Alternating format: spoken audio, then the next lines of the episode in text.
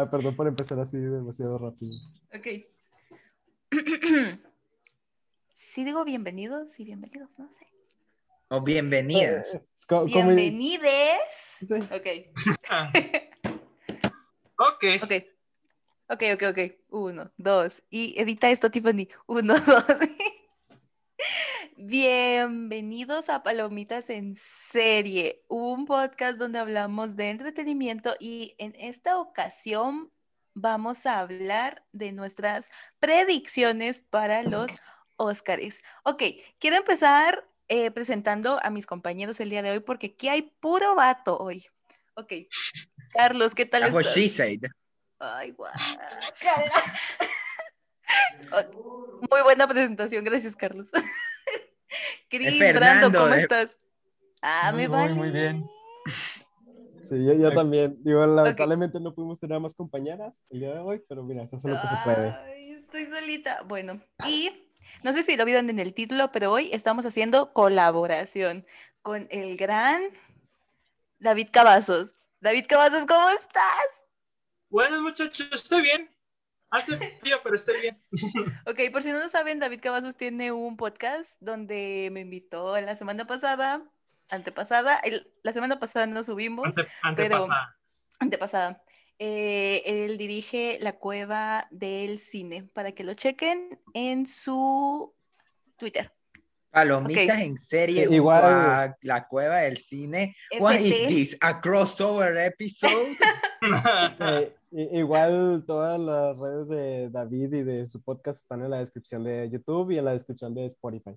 Muchas Por no decir que me hackearon, pero está bien. Están las cuentas ahí, no, no hay Eso problema. no se dice, eso no se dice. Eh, Ok, ¿qué les parece si empezamos con nuestras predicciones? ¿Ustedes No, vieron todas las no. películas? ¿vale? Ay, pero te odio. ¿Ustedes vieron todas las películas? ¿O les faltó una o dos? Eh, Dos. pues Dos. ahí hay unos que me faltan, sobre todo documentales me faltan dos, pero pues es porque algunos no se pueden ver. Ay, no, eh, entonces- me da pena decir que tengo el mismo número de faltas que Brandon, Dios mío. Oh, ¿Qué, qué De hice? las ¿Qué hice? todas. ¿Qué hice? pero- Yo de las fuertes vi todas, pero falta Ah, alguna sí. que otra, este, de categoría esta parte. Ujú, Claro. A mí me faltan un montón, pero igual estoy hosteando esto, así que continuamos. Ok, ¿qué les parece si empezamos con las predicciones?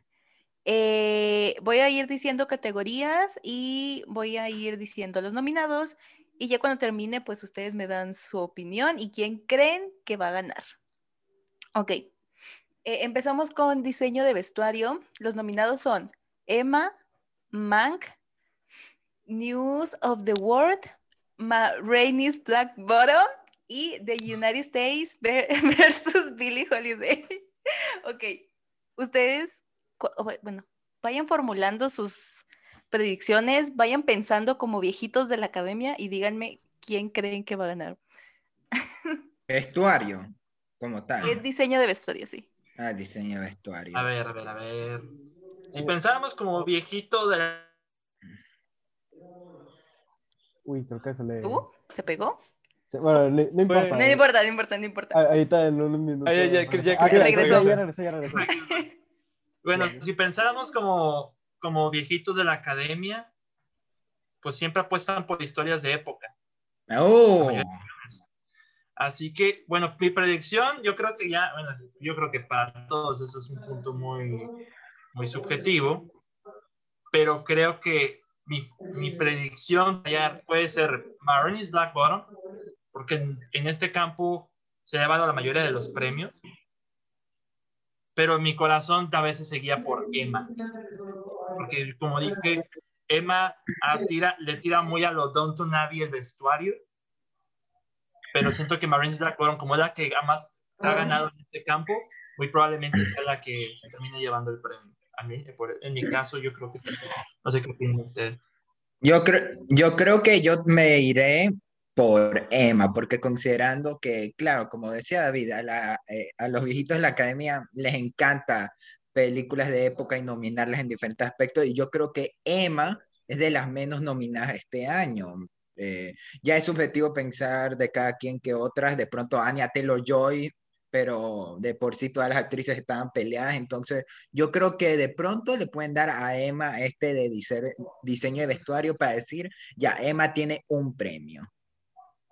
Sí, mire, yo estoy entre esas dos opiniones porque si algo puedo destacar de Emma, además de la actuación de Anya Taylor-Joy, es el, el, diseño de vestuario. La verdad es que es una de las cosas como que más te llama la atención porque no son como que los mismos vestuarios durante toda la película, sino que van cambiando y la verdad es que son muy buenos.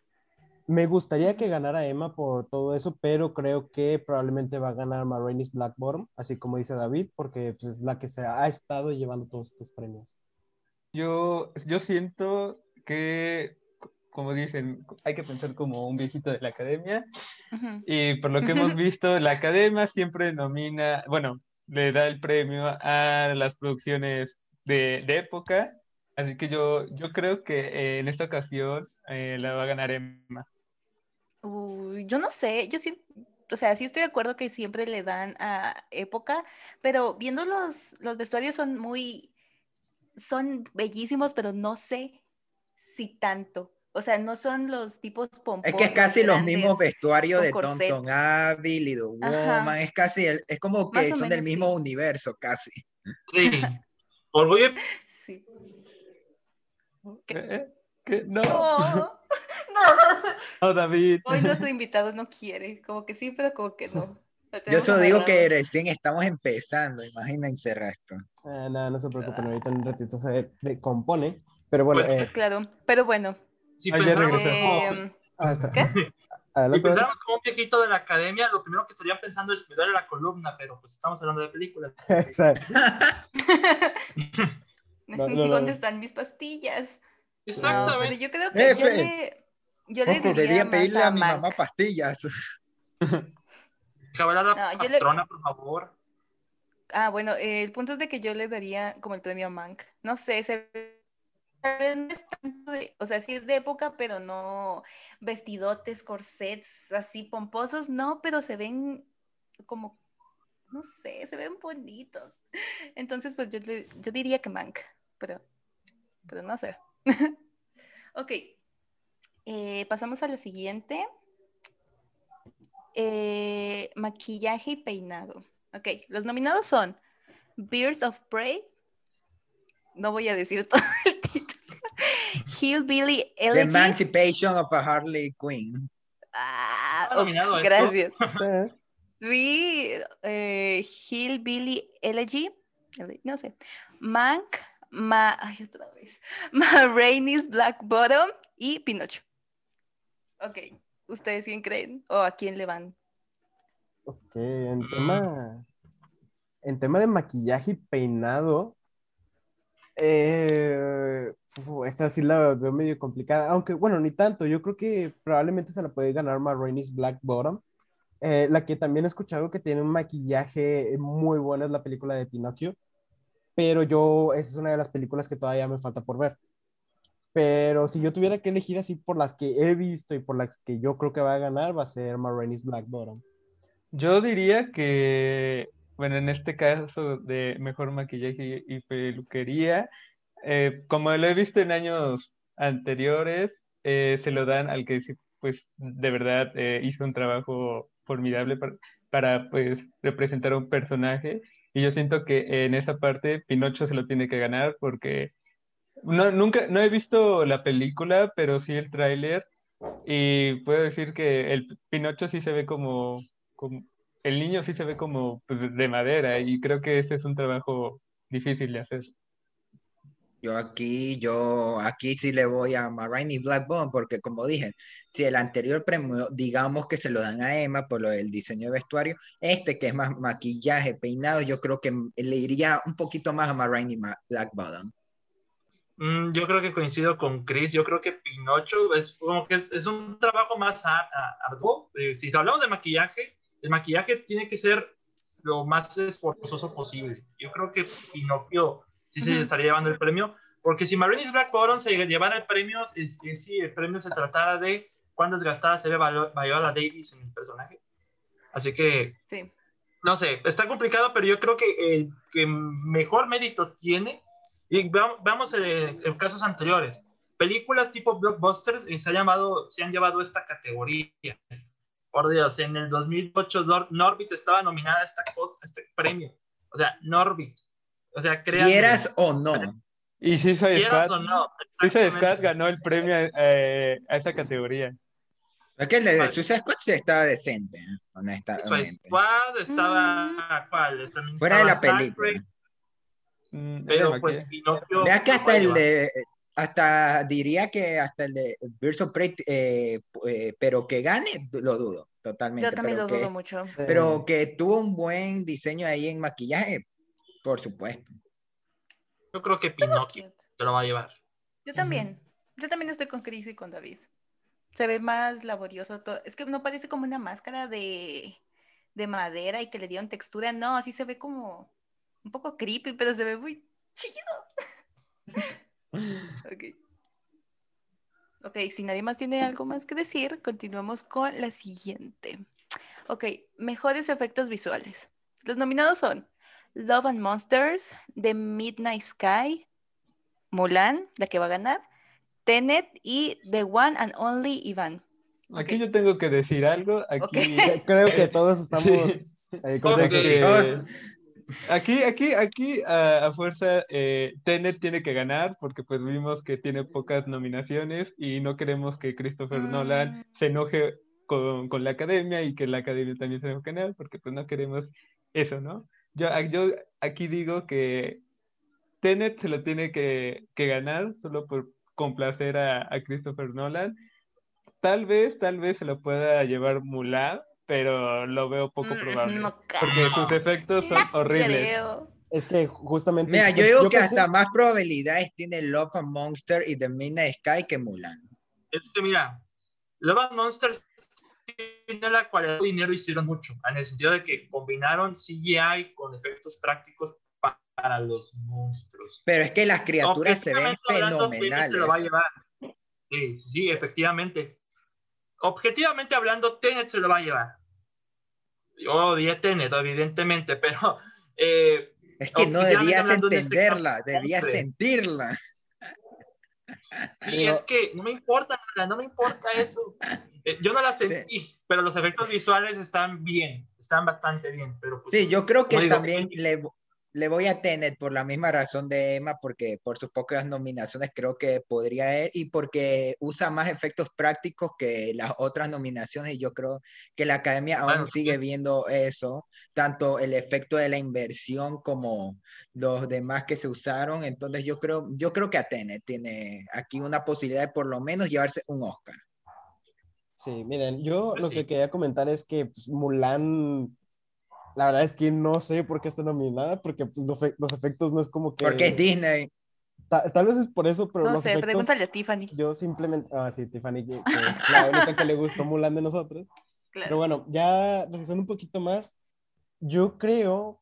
O sea, sí, me encantaría que se lo ganara Lobo Monsters, porque sí, la combinación entre efectos especiales y y efectos prácticos, la verdad es que les queda muy bien y hace que los monstruos se vean, o sea, se vean muy bien, se vean tan reales pero así como dice Fernando, yo creo que se lo van a dar a Tenet, básicamente porque pues también, si no estoy mal, eh, Christopher Nolan es de los pocos directores que llega a hacer así como que es grandes escenas que las llega a hacer no por CGI, sino que las llega a hacer este, ¿cómo se dice? Prácticos, efectos prácticos, ¿no? Sí, Por, por, así decirlo, como efectos prácticos. Y, o sea, a mí tampoco me gustó Tenet. La, la vez que la fui a ver me ¡Uh! Brandon no le sabe. Pero eh, yo, creo, yo creo que se lo va a llevar Tenet, porque la verdad es que sí, sí lo tiene bien merecido. Sí está muy bien hecho los efectos en esa película. Yo no he visto ninguna. Solo Mulan, pero Mulan no me gustó, así que voy a ir por la caja popular de todos los que están diciendo, así que Tenet. Muchas gracias. Sigamos con la siguiente. ok, Mejor sonido. Em, los nominados son Greenhouse, Mank, New of the World, Salt y Son of Metal. Ok, creo que esta ya sabemos, pero igual vamos a dar nuestra opinión. ¿Cuál? ¿Cuál qué? ¿Cuál nominación? La de... Ah, mejor sonido. Ok, creo que todos sabemos, pero igual quiero escuchar sus sus opiniones mamadoras, por favor.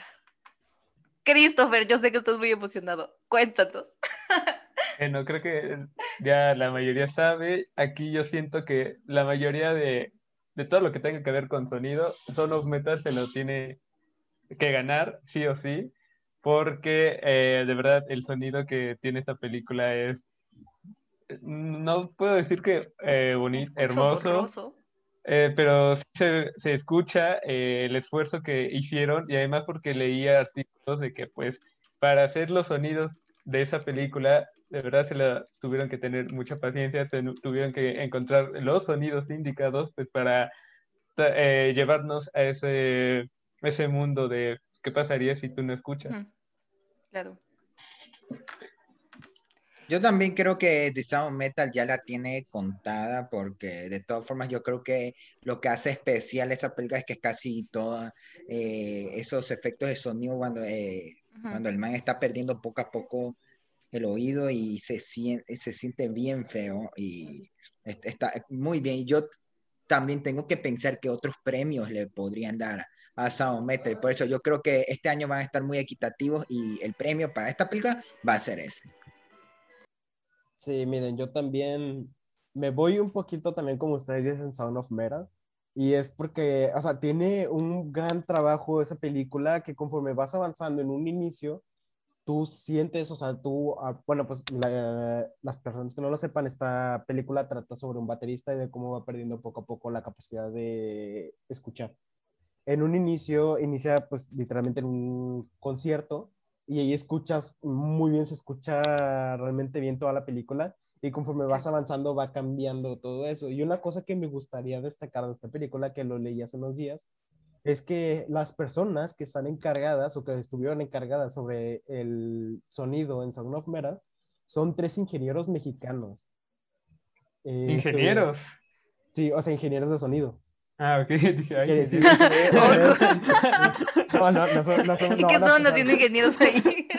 no, es que sí, o sea, en todos los lugares lo reportan como tres ingenieros mexicanos que están nominados al Oscar por mejor sonido en Sound of Metal. Pero sí, o sea, yo creo que sin ninguna duda, sin pensarlo dos veces, Sound of Metal es la que se va a llevar probablemente esta. Además que, pues, viendo las otras nominadas, pues no le, no, no le, llega. en competencia, no. ¿Ustedes vieron esta película con audífonos? Eh, ¿O nomás así? ya quisiera. Eso es otra cosa que quería comentar, que si lo escuchas con audífonos es otra experiencia. Ajá, exacto. Yo, lo vi, yo lo vi con audífonos y no mamen. O sea, cuando habían momentos de silencio, era un silencio no incómodo, pero muy preocupante. Era como, güey, qué pedo, ¿qué va a pasar? No, no puedo creerlo. Entonces yo creo que, no sé, todo, lo que genera la mezcla de sonido en esta película es genial. Y es que esta película te lleva como, ¿qué pasaría si a ti también te tocara? Porque te lleva ese transformo de, ¿qué le pasa a una persona cuando, pues, de la nada, literal, cuando él pierde eh, el sentido del, del oído? lo hacen un día normal, en un día común, donde no te lo esperas, y es como, ¿qué pedo, qué pedo, qué está pasando aquí? Necesito arreglar esto, y pues te metes en, esa situación muy cabrona. Es, lo que me gusta mucho de esa película.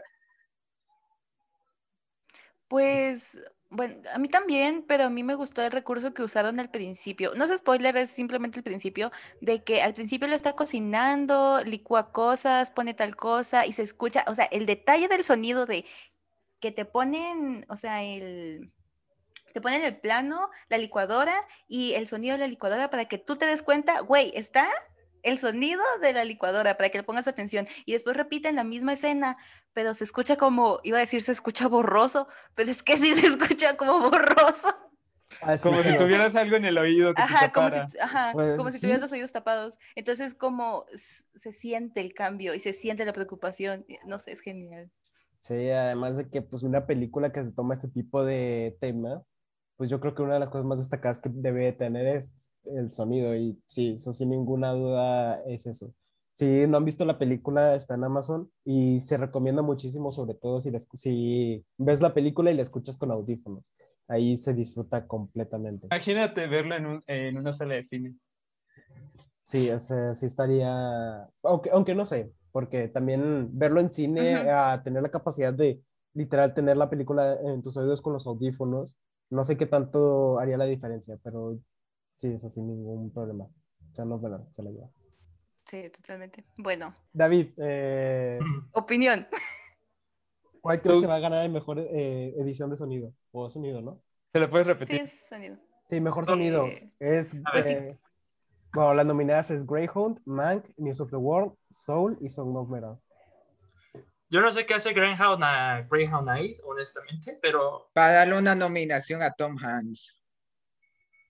Pues, pues sí, bueno, tiene sentido. Se le han dado a Tom Hanks este, por News of the World, en pocas palabras, pero yo creo que ahí, ahí no hay competencia. Yo creo que Son Metal se lo estaría llevando. No hay competencia alguna, la verdad.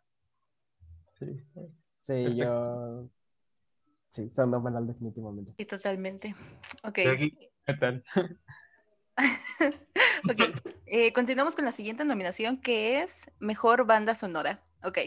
Los nominados son The Five Bloods, Mank, Minari, News of the World y Soul. Ok. Cuéntenme. ¿Cuáles son todas? ¿Cómo? ¿Cuáles son todas qué? Las nominaciones. Ah, otra vez. Eh, ah, ok, te los digo otra vez. Mejor banda sonora. Ok, nominados The Fight Bloods, Mank, Minari, News of the World y Soul. Hmm. Ok. Ok, bueno, yo creo que en el caso de The Five Bloods, creo que es el mismo compositor de varias de, Spike Lee, Terrence Blanchard se llama. Me sabe a lo mismo, como película, me sabe a Black Classman, para serles sincero, honestamente. Yo creo que la de Mank, aunque son los mismos compositores, no, no se me hace tan única como es el soundtrack, o la, bueno, soundtrack, no, la banda sonora de, de, de, Soul. Yo creo que Soul, creo que la que tiene la más personalidad, la que tiene una, una dualidad a comparación del resto de las nominadas. Las demás se sienten muy uniformes, aunque diversos tonos, e de de la emoción de, de, los, de los personajes. En el caso de Soul, aquí ya no, ya no nos guiamos por la emoción de los personajes, nos vamos por las, eh, los lugares en los que se sitúan los personajes. Y ahí es donde Trent... No, no te vayas. Eh, bueno, creo que se le fue tantito a nuestro okay. compañero David, pero...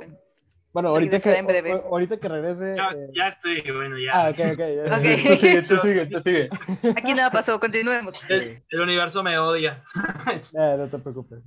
Mira, pues, y como decía, Trent Reznor y Atticus Ross creo que hicieron un mejor trabajo que en Soul de lo que hicieron en Mank. Para empezar, yo no sé qué hacen Mank en las nominadas al Oscar. Yo creo que es la más débil de todas. Ese es subjetivo, David. Pero es la llamaría la academia. Pues, uh -huh. ah, siento que no sí, sea. Yo Mank, creo que Bueno, igual eso lo tocamos un poquito más adelante porque creo que Sí. podemos tocarlo mm, con las clasificaciones sí. más fuertes. Sí, En mi opinión, eh, como muchos sabrán, para mí de mis favoritas eh, películas que para mí se, sí se me hace una falta total que no le hayan dado más, está Five Blood.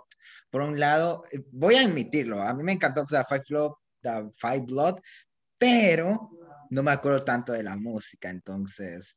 Sí, es Ah, que también. Pero eh, Ro- Soul, Soul, como dijo David, tiene demasiado, y no solo eso, también ha estado ganando varias de las otras premiaciones como música. Entonces, cualquiera de las dos, The Five Blood, por el único hecho de que también tiene casi nada de nominaciones, entonces a la final a Spike Lee ya decirle, toma tu premio aunque no tengas más, o a la final sí se lo vayan a dar a Soul. Entonces, voy a decir eh, The Five Blood para apoyarla, pero es muy probable que gane Soul. Yo, en mi sincera opinión, honesta, yo puedo decir que, como dice Carlos y, David, Soul se la va a ganar. ¿Por qué? Porque la, el son, bueno, pues sí, ¿no? La banda sonora que, que está en la película, pues es como la, como una representación muy grande para esa película, porque pues habla de del jazz y todo eso. Y la verdad, sí es una buena banda sonora, porque pues sí te transmite a, a ese mundo del jazz.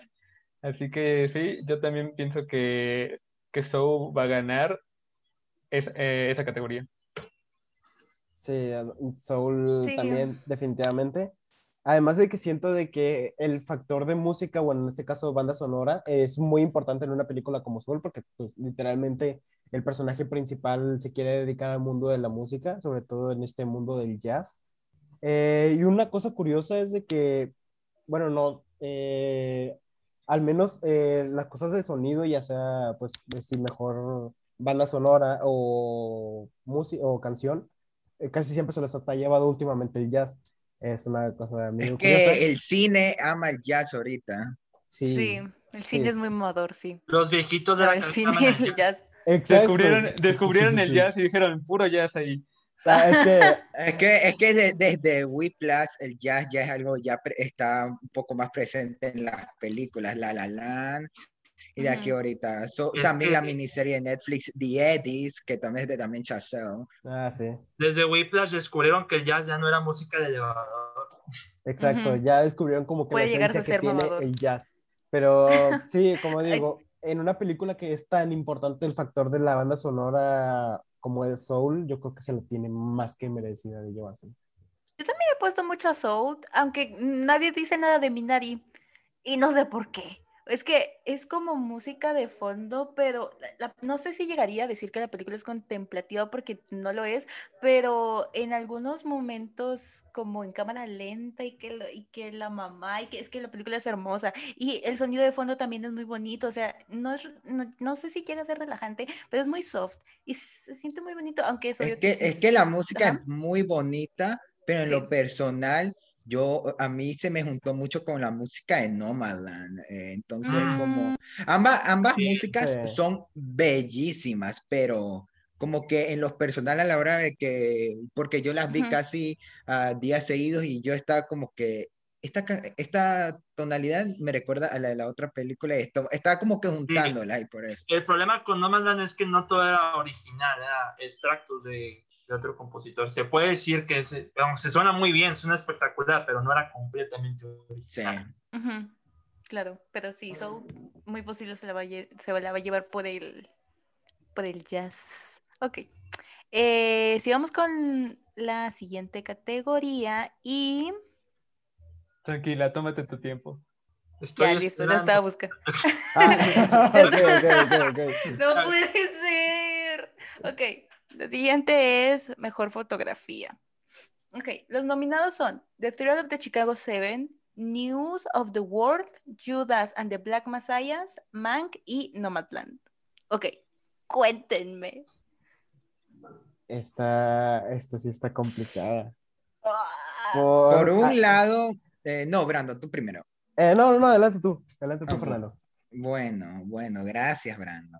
Eh, en lo personal, yo creo que No Malan de por sí tiene una fotografía tremenda, aunque no es mi tipo de fotografía, yo ya me acostumbré más a lo Wes Anderson cuando es así estética, pero los planos de No Malan son gigantescos, son muy bellos pero yo creo que me iré por Man porque para mí, a mí me encantó Man, quizás es de mis favoritas de, de, la temporada de premios, pero, pero algo que yo he visto es que yo creo que va a tener un poquito el efecto Once Upon a Time en Hollywood de que estos detalles que le hacen ver películas de época que habla sobre el amor al cine, en estos aspectos como el hacerla en blanco y negro, algún, las tomas que por sí están muy buenas. Yo creo que a la final Man tiene más posibilidad que No Malan aquí.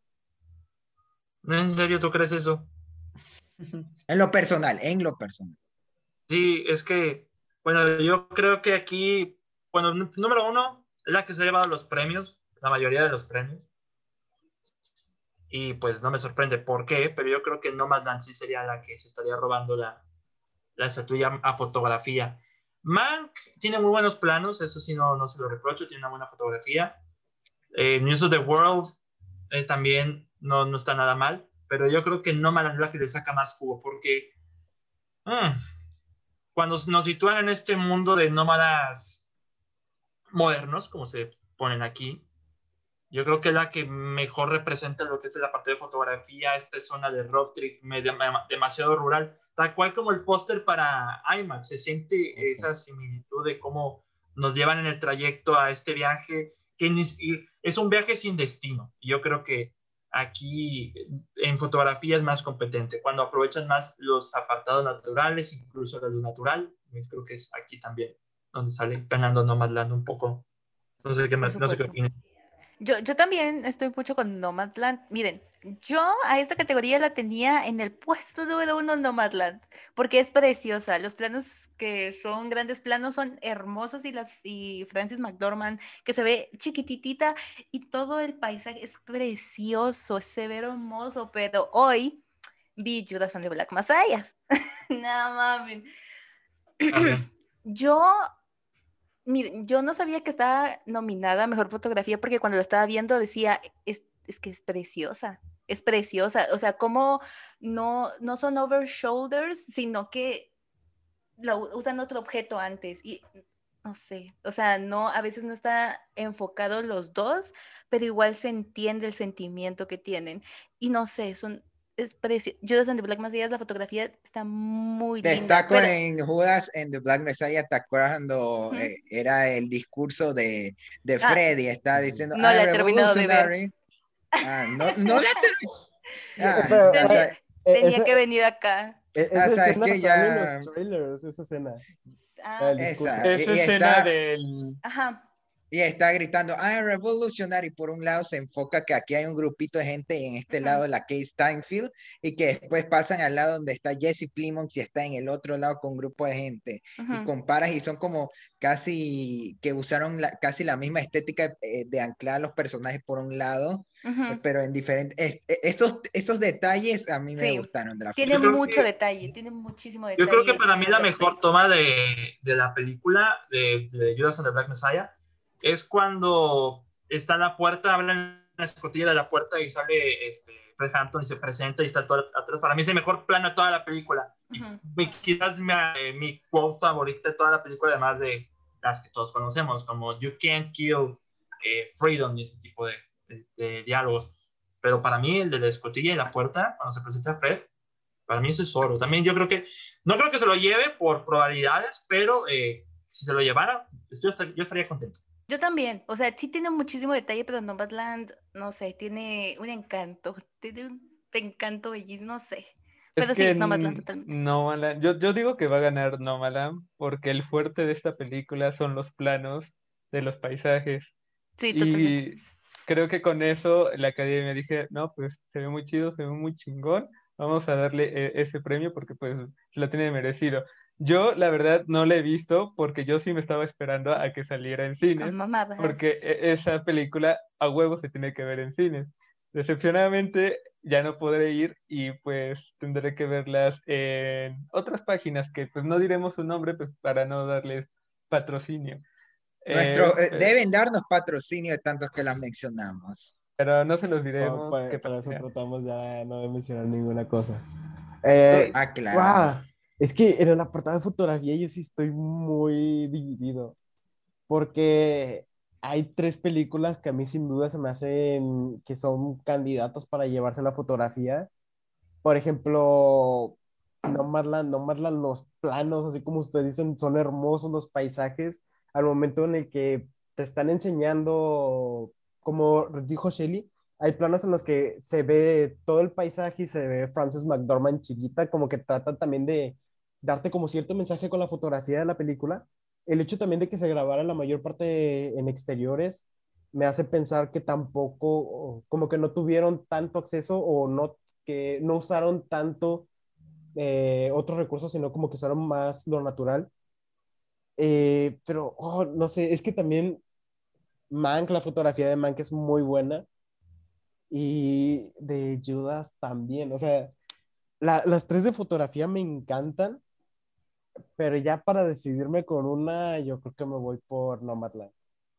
Pero sí, o sea, igual si la gana Judas o si la gana Mac, eh, no me enojaría para nada. O sea, todas son muy buenas.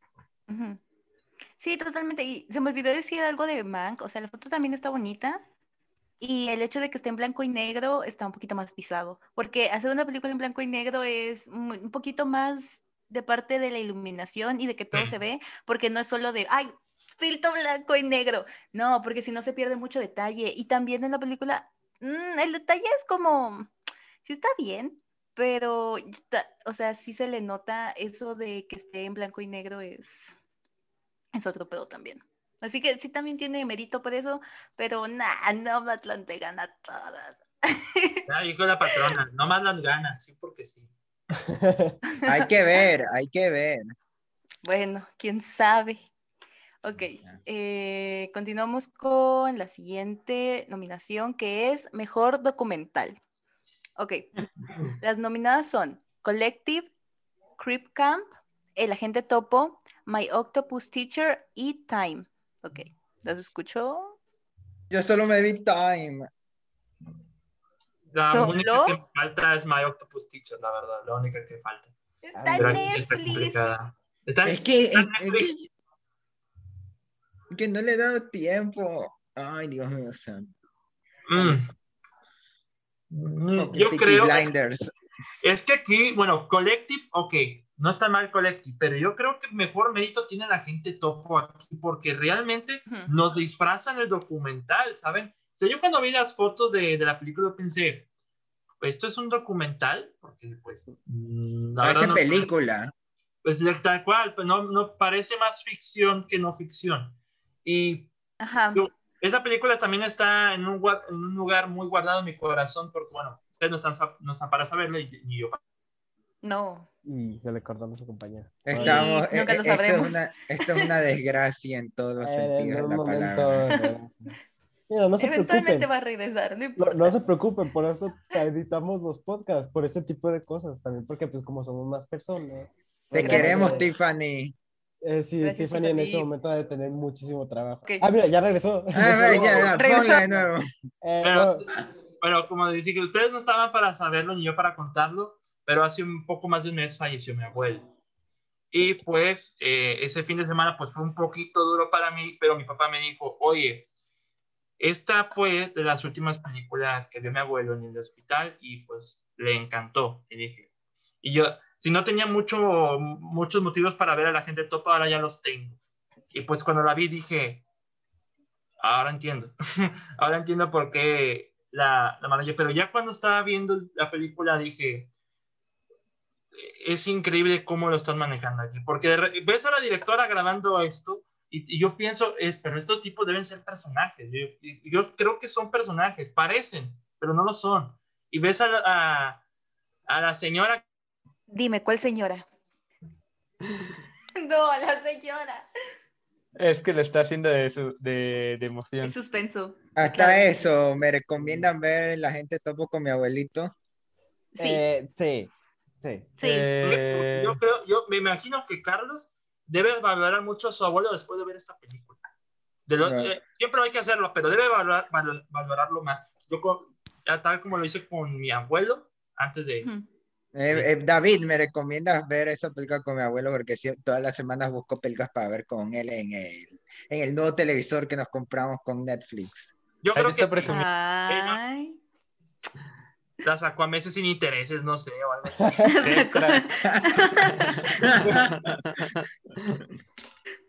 Pero por eso, me, ¿tú crees que, o, o, a la final algo que yo voy a terminar echado en el suelo al lado de él, o de la tristeza? Vas a terminar abrazándolo, la verdad, vas a terminar abrazando a tu abuelo y dice, abuelo, te quiero mucho, por favor, yo no voy a ser como estos tipos que, no voy a decir spoilers, pero, este, la verdad, claro. me quedó sorprendido. Time también de los mejores documentales que tuvimos el año pasado. Es decir, yo las Time CV, Time CV es muy bonito, es muy bonito. Grape Camp no está nada mal también, o sea, también está muy bueno. Y Collect, es que si apostamos por la dureza o la, o la crueldad, Collective se lo estaría llevando. O quizás Time, por también cuestiones raciales. Y también lo, si, nos llevamos por lo cálido o lo reconfortante, puede ser el agente topo también. Cualquiera de las dos. aquí, ni a cuál irle, la verdad, con cualquiera estoy conforme. Eh, yo, como mm. sinceramente no he visto ninguna de, las de documentales, eh, solo puedo decir que voy con Agente Topo porque es la que todos dicen que va a ganar, porque dicen que es muy buena. Eh, así que, no, lo único que puedo decir es que la gente topo. La voy a ver hoy porque pues ya me dio ganas de verla y porque está en Netflix así más rápida. Sí, no, Está... Mm, yo como yo, aunque vi solo Time, de todas formas, yo, yo creo que puede ganar Collective porque, como, como dijo David, además de que Collective si no me confundo, tiene otra nominación, no sé en qué apartado tiene, pero entonces esto hace que extranjera, entonces está teniendo, está haciendo como otras películas que como Roma Parse, que está, que realmente debieron haber tenido un buen impacto como para estar en otras nominaciones, romper la regla. Entonces yo creo que, yo creo que Collective se va a llevar esta y no la otra. Pero Collective, ¿de qué trata? Es sobre que en un país, eh, eh, David, ¿en qué país es? Pero... Es que creo que era, era no era Rumania, ¿no? No me eh, acuerdo. creo que sí. Era Rumania. A ver. Sí, sí, sí, es de Rumanía. Ahí aquí me parece como mejor película extranjera es de Rumanía. Sí. Ok, sí. Sí, es como que todo lo sucedido con las muertes relacionadas con, sobre todo en, en términos de comunicación y periodismo, como que ya ven lo que sucede aquí en México con los reporteros y periodistas cuando reportan el narco, bueno, es lo mismo en Rumania, pero en otros términos. Ok. Vaya, vaya. Que aparece en las noticias, se suicidó de tres balazos en la cabeza. Sí. atrás. Está, está rudo. Según aquí dice que es de HBO España o algo así, pero, pero sí, tiene que ver mucho con términos políticos y periodismo. Y tengo amigos que, que son de, de comunicación, les, daría miedo ver esta película, la verdad. Dios mío, mi mamá que mi mamá que trabaja de periodista, yo no, y, y se azota fácil, yo, yo, yo le voy a decir que ni este documental existe. Sí. Yo el único que vi fue La Gente Topo, porque estaba en Netflix y lo vi en un viaje de carretera que tuve de regreso a mi casa. Y yo cuando la vi, yo pensé que era una película, porque yo dije, este, el actor principal le está haciendo de poca madre, güey, no, me lo estoy creyendo toda. Y, después cuando la registré en Letterboxd, decía que era un documental y yo quedé. O sea, ¿cómo que es un documental? ¿Cómo? Ay, ¿cómo que pasó? No, no, no te lo creo. Entonces, está muy bonita, el mensaje es muy bonito, y todo, sí me llegué como a identificar porque yo, tú, yo tengo a mi bisabuela viva y mi bisabuela falleció el año pasado. Entonces es como empatizas muy fácil con la película. Porque al ser personas mayores y al decir, no, es que, ah, bueno, es que no puedo decir spoilers, pero el punto es de que empatizas muy fácil con esa película. Así que no sé si gane, pero es la única que he visto, así que es lo único que puedo decir. Y la fotografía de esa película también es preciosa. Es, es buenísima, así que sí. Sí, bueno, yo voy a decir Collective. Mm, de momento no he tenido la oportunidad de verla. Eh, Creep Camp se me hace que está bien, pero con la. A mí sí me han contado que Creep Camp está muy buena. Sí, pues es que sí está muy buena, pero no sé si para. Es que sí podría ganar mejor documental, pero por las otras propuestas que hay, no sé. My Octopus Teacher también hoy me la vi, está, está muy buena, pero entre Time y la gente topo, es que, como dicen, Time es un documental en el que toman temas raciales, toma de, de temas de discriminación y todo eso, entonces siento que... Eso también le da oportunidad. Por el momento en el que estamos, tiene una muy buena chance de ganar. Y además de que, pues sí, o sea, al momento de que tú lo estás viendo, te destroza el alma por todos los, los acontecimientos que van pasando a lo largo del documental sin, sin dar ningún tipo de spoilers. Pero también el agente topo, es que el agente topo, no sé.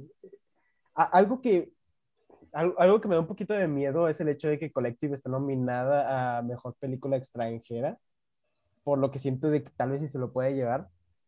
Pero oh, mira, yo me voy por el agente topo y espero que gane, porque esa película es hermosa.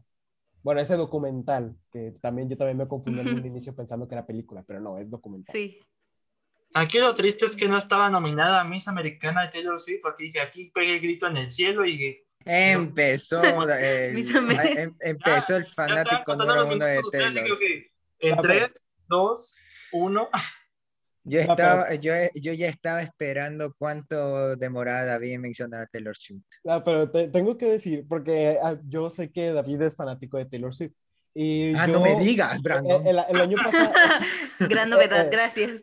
de, hecho, de hecho, si no estoy mal, en su podcast de la Cueva del Cine hizo un episodio de Taylor Swift hablando, de su nuevo álbum. Para que no, en su Facebook, ¿cuántas publicaciones eh, salen de Taylor Swift?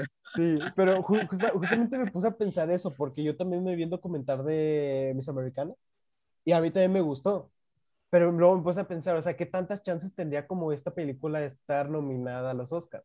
Al final no llegué a una conclusión, pero sí me llegó a esa pregunta de, ¿podría una película de este tipo estar nominada? Pero no sé, siento que al hablar de una estrella y al haber otro tipo de comentarios que toman como un poquito de temas más serios, siento que no les dan tanto pie a eso. Pero el documental. Sí, por eso es como, es como dicen los Oscar, que al final no lo ven como marca de ellos y que no los va a hacer ver bien.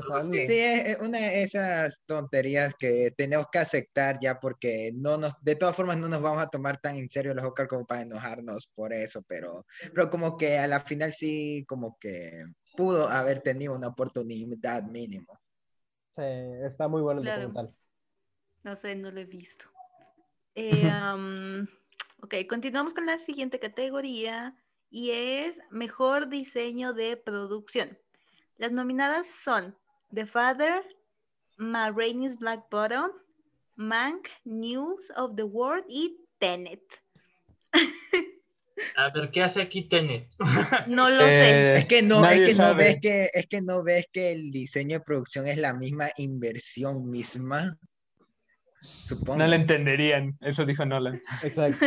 Como dijo Nolan, no no traten de entenderlo, solo disfrútalo. ¿sabes, lo que pasa con Tenet? Es, una es, una analogía que ya habían dicho, pero vamos a ponerlo así.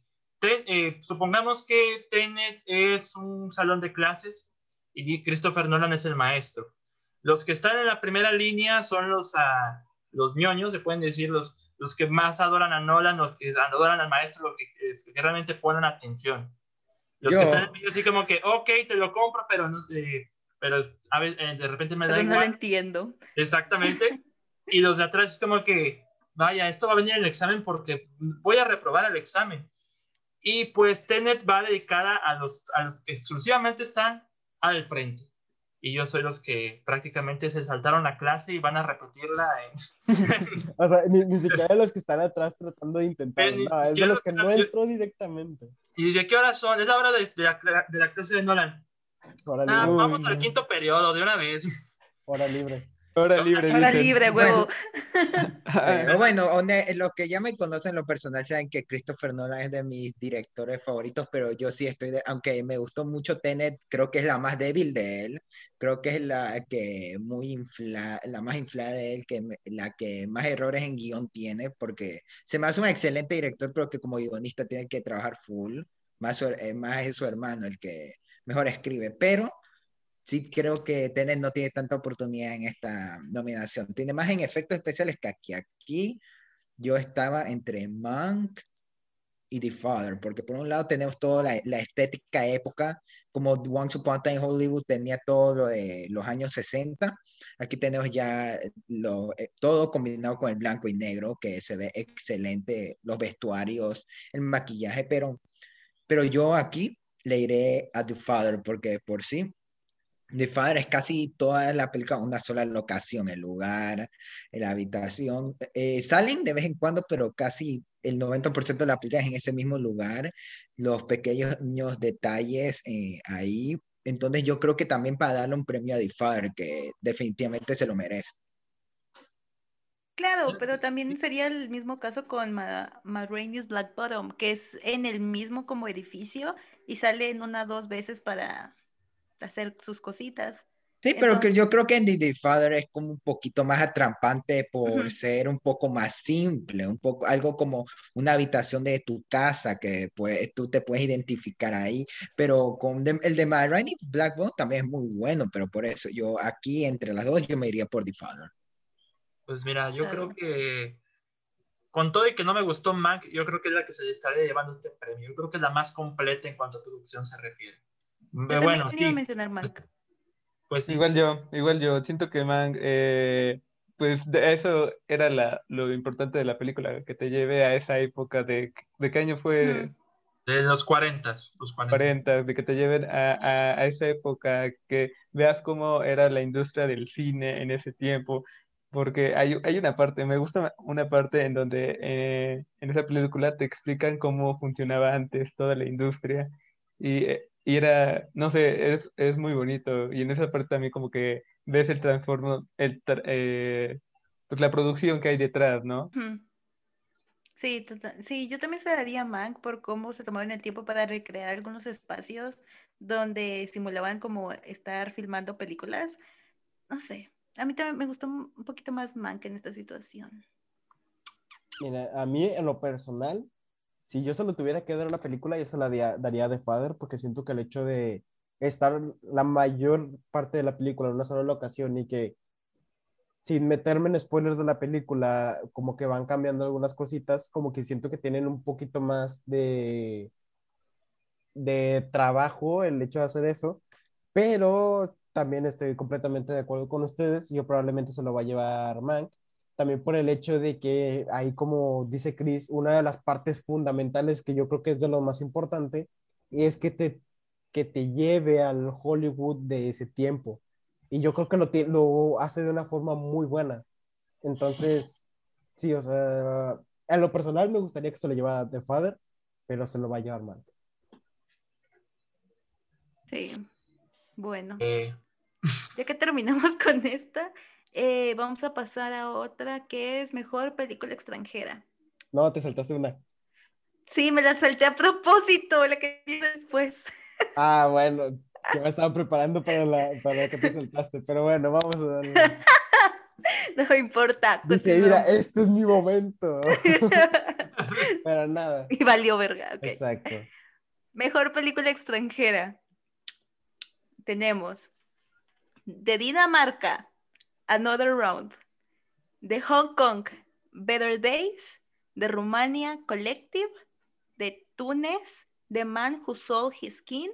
Y Bosnia y Herzegovina. Eh, ah, el verga. Cubadis Aida. ok. ¿De qué estamos hablando? De películas extranjeras. Ah, yo... yo creo que, bueno, creo que la mayoría va a estar de acuerdo de que en esta categoría todos la tenemos bien claro que va, a ganar Another Round, porque creo que fue la, ¿Cómo que desafortunadamente, David? Maldita es que, sea... Es que el, el, secreto es que a David la primera vez que vio a No Round no le terminó de gustar. Aquí sí voy por Collective, la verdad. La verdad, yo creo que sí, voy, yo voy por Collective en esta ocasión. Es decir, yo no considero una mala película Another Round, la verdad. para mí es una película competente, pero honestamente yo no sé qué está haciendo aquí también en las, en las premiaciones. La verdad, bueno, en sentido personal, yo no sé qué está haciendo aquí. Se me hace una película a lo mucho este, una película promedio. Y si es, y si es destacable es pues, más que nada por Matt Mikkelsen, la verdad. Yo creo que es por ese, sentido.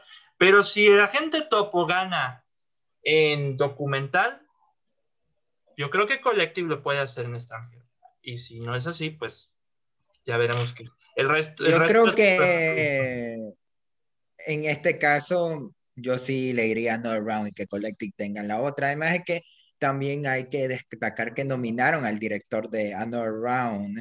Eh, y obviamente ese man no tiene oportunidad, pero qué bien que lo hayan destacado. Hay gente muy feliz por su trabajo que por lo menos se lo va, a decir, tiene una nominación, es algo. Y entonces yo creo que sí puede ganar como película, además de que no puedo decir de que no he visto las otras y que la falta de ya no estoy aquí es muy notable. Entonces, ah, por eso yo creo que yo sí le iría a ya no estoy aquí a estar ahí, pero no está ahí.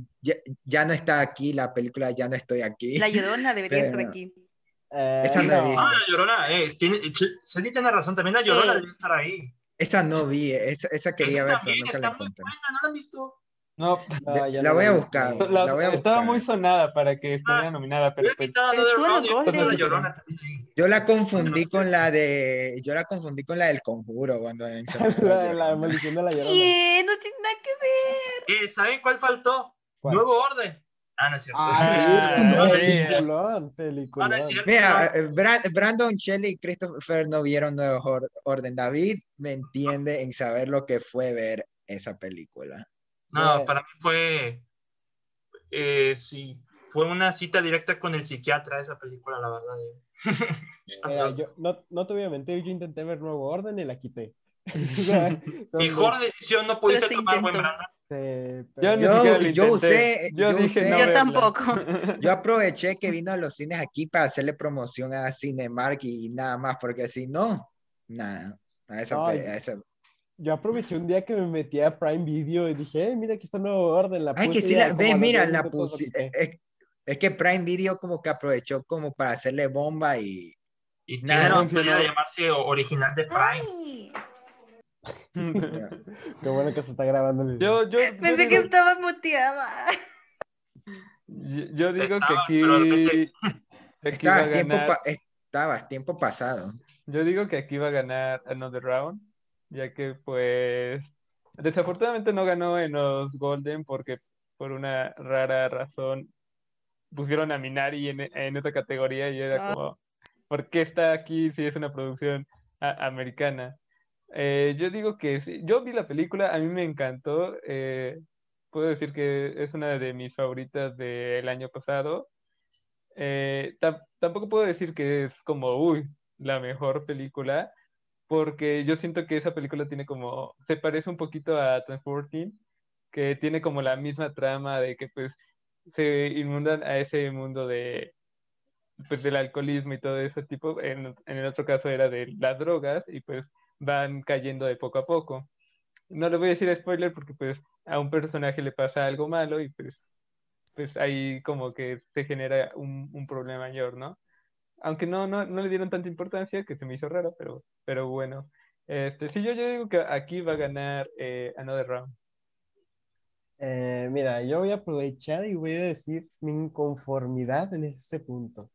Eh, bueno, no, o sea, me hubiera encantado que estuviera obviamente la película mexicana. Eh, ya no estoy aquí. Además, porque es, es, algo que yo les había comentado a ustedes, no recuerdo si ya lo había mencionado aquí en el podcast, que siento que a lo mejor y la película una persona la puede ver, dice, ah, ok, la película es tan buena. Pero siento que al, momento de que una persona de Monterrey, que tiene como un poquito más el contexto de lo que pasó en ese tiempo, de todo lo, eh, lo que va pasando en el desarrollo de la película, yo creo que sí te da una carga emocional eh, que sí, o sea, a mí sí me dolió que no estuviera nominada a los Oscar. I feel you, bro. Sí, eh, pero bueno, o sea, eh, mira, yo, yo votaba por esa, pero bueno. Rising Regio mismo. Sí. Eso, es lo malo. yo que no soy de México, yo que no soy de México, realmente sí me atrapó la película. Sí es que no es, él no es de México, ya se está aventando unos cumbiones ahí en el cerro. Uy, sí, unas cumbias rebajadas. Unas cumbias, rebajadas. Unas cumbias rebajadas, tumbadas y de y de todo, y de todo.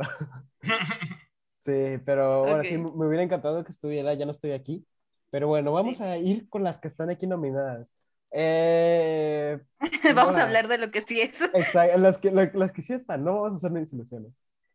Eh, Collective, me encantaría decir, pero yo siento que Collective probablemente se va a llevar mejor documental y que Another Round se va a llevar mejor película extranjera. Eh, yo la vi, Another Round, me pareció una buena película en su momento, pero ahora eh, vi una de las películas de Thomas Winterberg, que es el mismo director de Another Round, que es The Hunt o La Casa, y me, esa película me encantó. Así que pues le quiero volver a dar una segunda visita a Another Round. Pero sí, como digo, yo creo que Collective, Collective se la va a llevar en mejor documental y que Another Round se la va a llevar este, mejor película extranjera, además de que Thomas Winterberg está nominado en otra categoría, que ya, ya lo tomaremos un poquito más adelante. Excelente, muchas gracias por sus comentarios, señores. Eh, um, yo no tengo mucho que decir aquí, la verdad, no he visto ninguna, así que continuamos. Aprovechar aquí para decirte que recién me doy cuenta de, tu micrófono ahí. ¿No lo habías visto? No. Es que, se, es que se combinaba con tu ropa y como que no me di cuenta.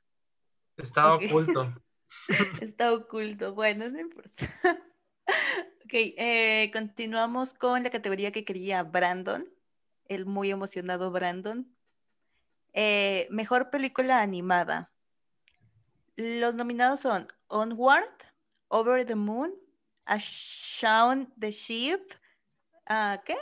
Ah, Shaun the Sheep. Farmageddon. Farmageddon. Muchas gracias por la traducción. Soul y Wolf Walkers. Ok. Cuéntanos, Brandon. A mí me gustaría empezar en esta película, porque, bueno, en esta categoría. ¿Por qué? Porque siento que en esta categoría realmente no hay como que mucha competencia, sino que las que realmente podrían tener como que la competencia son dos. Y es Soul o Wolf Walkers. Lamentablemente, que creo que todos estamos en lo mismo, va a ganar Soul, pero yo quiero decir que Wolf Walkers se lo merece muchísimo más. El eso ya lo he comentado, en, por ejemplo, en el episodio que tuvimos con Críticas Premium, que yo lo he comentado toda la vida. Lo he comentado todo, en todos los momentos. Eh, a pesar de que... Cada que, Brandon abre la boca, Wolf Walkers. Wolf Walkers. si, no, es Chris, es Brandon. Es el equivalente a mi con Taylor Swift, la verdad.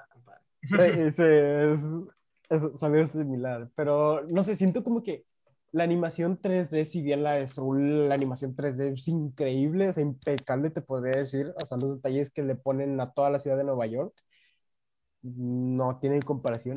Pero siento que el, la animación 2D tiene una, una cosa que no se ha explotado o como que no se ha llevado mucho a estos extremos como lo ha hecho World Walkers. El simple hecho de mm. tener la animación de los personajes principales y luego que alrededor, tengan como cierto espectro, por así decirlo, al momento que podría considerarse como tipo fotogramas perdidos del mismo personaje, eh, hace que la película se vea muy bien, el uso de los colores, el uso de esta visión que tienen al momento de que las niñas se convierten en lobo, cómo se ve. Eh, siento que la animación 2D tiene muchísimo para explotarse. A mí me encantaría que ganara Wolf Walkers. Yo se lo daría a Wolf Walkers, pero lamentablemente va a ganar Soul. Yo ah, estoy, igual eh, que Brandon. a fuerza yo quiero que gane, de verdad quiero que gane Wolf Walker, pero lamentablemente, y como sabemos que Disney, este, pues no sé cómo consigue los votos para ganar en estas categorías es que eh, año con año. Es que no vaya el perro, amigo. Exactamente, los viejitos dicen, oh, dinero, yo lo quiero. Oh. Wow, mira, andar en oh, van corriendo ahí. ¿cómo, ¿cómo, tú crees, ¿Cómo tú crees que pagan eh, sus caderas ortopédicas? Ah, Disney, gracias Disney. No, pero pues yo sí quiero, quiero que gane Soul porque como dice... Le crece más la billetera que el cabello. Soul. Exacto. Ah, pero... Ah, sí. No, yo sí quiero que gane Wolf Walker. Ah, dijiste eh, Soul. Ah, fuck, perdón. Bueno, yo quiero que... no. oh, y yo me creo... Está comprando, me está comprando. Yo creo, yo creo que soy el... Yo creo que soy el único del grupo que en lo personal, en lo personal, le uh. conectó más con Soul que con Wolf. No le sabes al cine. Ojo. pero fue personal, fue meramente personal. Para un paréntesis, un paréntesis, nosotros ya hicimos un episodio comparando, bueno, no comparando, sino que hablando de Soul y Wolf Walkers para que lo vayan a checar. En el que, en el que llegué tarde porque estaba haciendo mi segunda colaboración con la Cueva del Cine justo. ¿Ven, las ¿Ven las coincidencias del mundo? Gracias por el sponsor, pero bueno. eh, mira, yo puedo decir una cosa. Aquí todo está repartido en esta categoría. Soul tiene mejor concepto. Onward tiene mejor final. Over the Moon, no sé qué hace ahí, la verdad. Eh, porque tiene, porque tiene a la, porque tiene a la actriz de Hamilton, por eso. Bueno, no importa. Este, uh, uh, Farmageddon tiene mejor comedia, pero Wolf Walkers, Wolf Walkers, ojo, es la que más corazón tiene y la que mejor animación tiene. Y por si, si a mí me lo preguntaran, es como Brandon, yo le diría eh, a Wolf Walkers, toma, es para ti un Oscar. Te lo mereces. Pero aquí yo creo, aquí desafortunadamente el Sol se lo va a ganar. Y eso que creo que Onward se lo merece un poquito más por el final, porque ese final ya... ya no creo. Es que, es que tiene un tercer acto más, ¿cómo decirlo? Diferente al de Soul, que es muy parecido al de Intensamente. Bueno, es que el final de Onward sí es como, ok.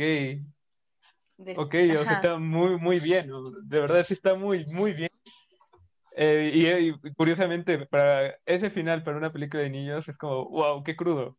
Es que hasta, yo, hasta yo creo que Onward fue muy ignorada el año pasado porque se, estrenó en se estrenó cuando empezó la pandemia y de ahí tampoco tú, los que la vieron tampoco la promocionaron tanto porque yo creo que les gustó, pero no tanto. Eh, en lo personal, cuando yo la vi, a mí me encantó, pero con el tiempo como que se me fue bajando un poquito, pero de todas formas, sí creo que de todas formas es una película muy buena, pero que al lado de Wolf Walkers y Soul se queda como que un poquito abajo, pero el tercer acto es tremendo.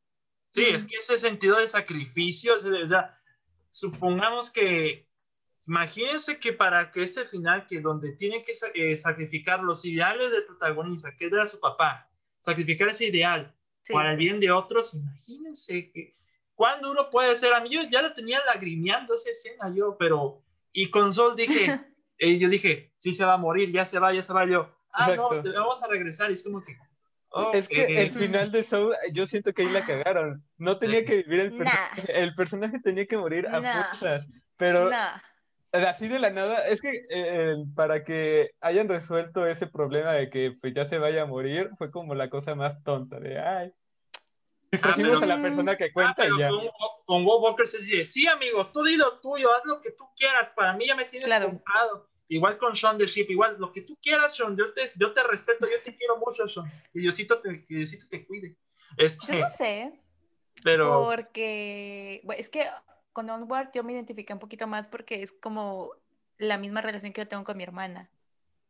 O sea, nosotros nos llevamos siete años y entonces es como, mm, yo me identifico más con Onward y Soul no me llegó a convencer. El final sí me gusta, me gusta el mensaje y lo que sea, Wolfwalkers, eh, de los mismos 15 minutos que había mencionado en el otro capítulo, llevo exactamente la misma cantidad, no he terminado, ups, pero no sé si... Mm, no, no creo que la animación no se haya explotado porque eso lleva años, años y años, décadas y décadas, pero yo creo que es más por lo nostálgico de cómo está porque sí está muy, está muy bonita, está muy bonita y es como, no es la típica animación de frames, tal vez se parece un poquito a, no, a un Dálmatas, que es como, Siento un Dálmatas está un poquito borrosa porque no se usó la técnica de que, eh, de entintado, sino que fue de animador de una vez a pantalla, entonces es como, no sé, los trazos son un poquito más finos y, no, me gusta, pero es obvio que no va a ganar Soul. Así que, X.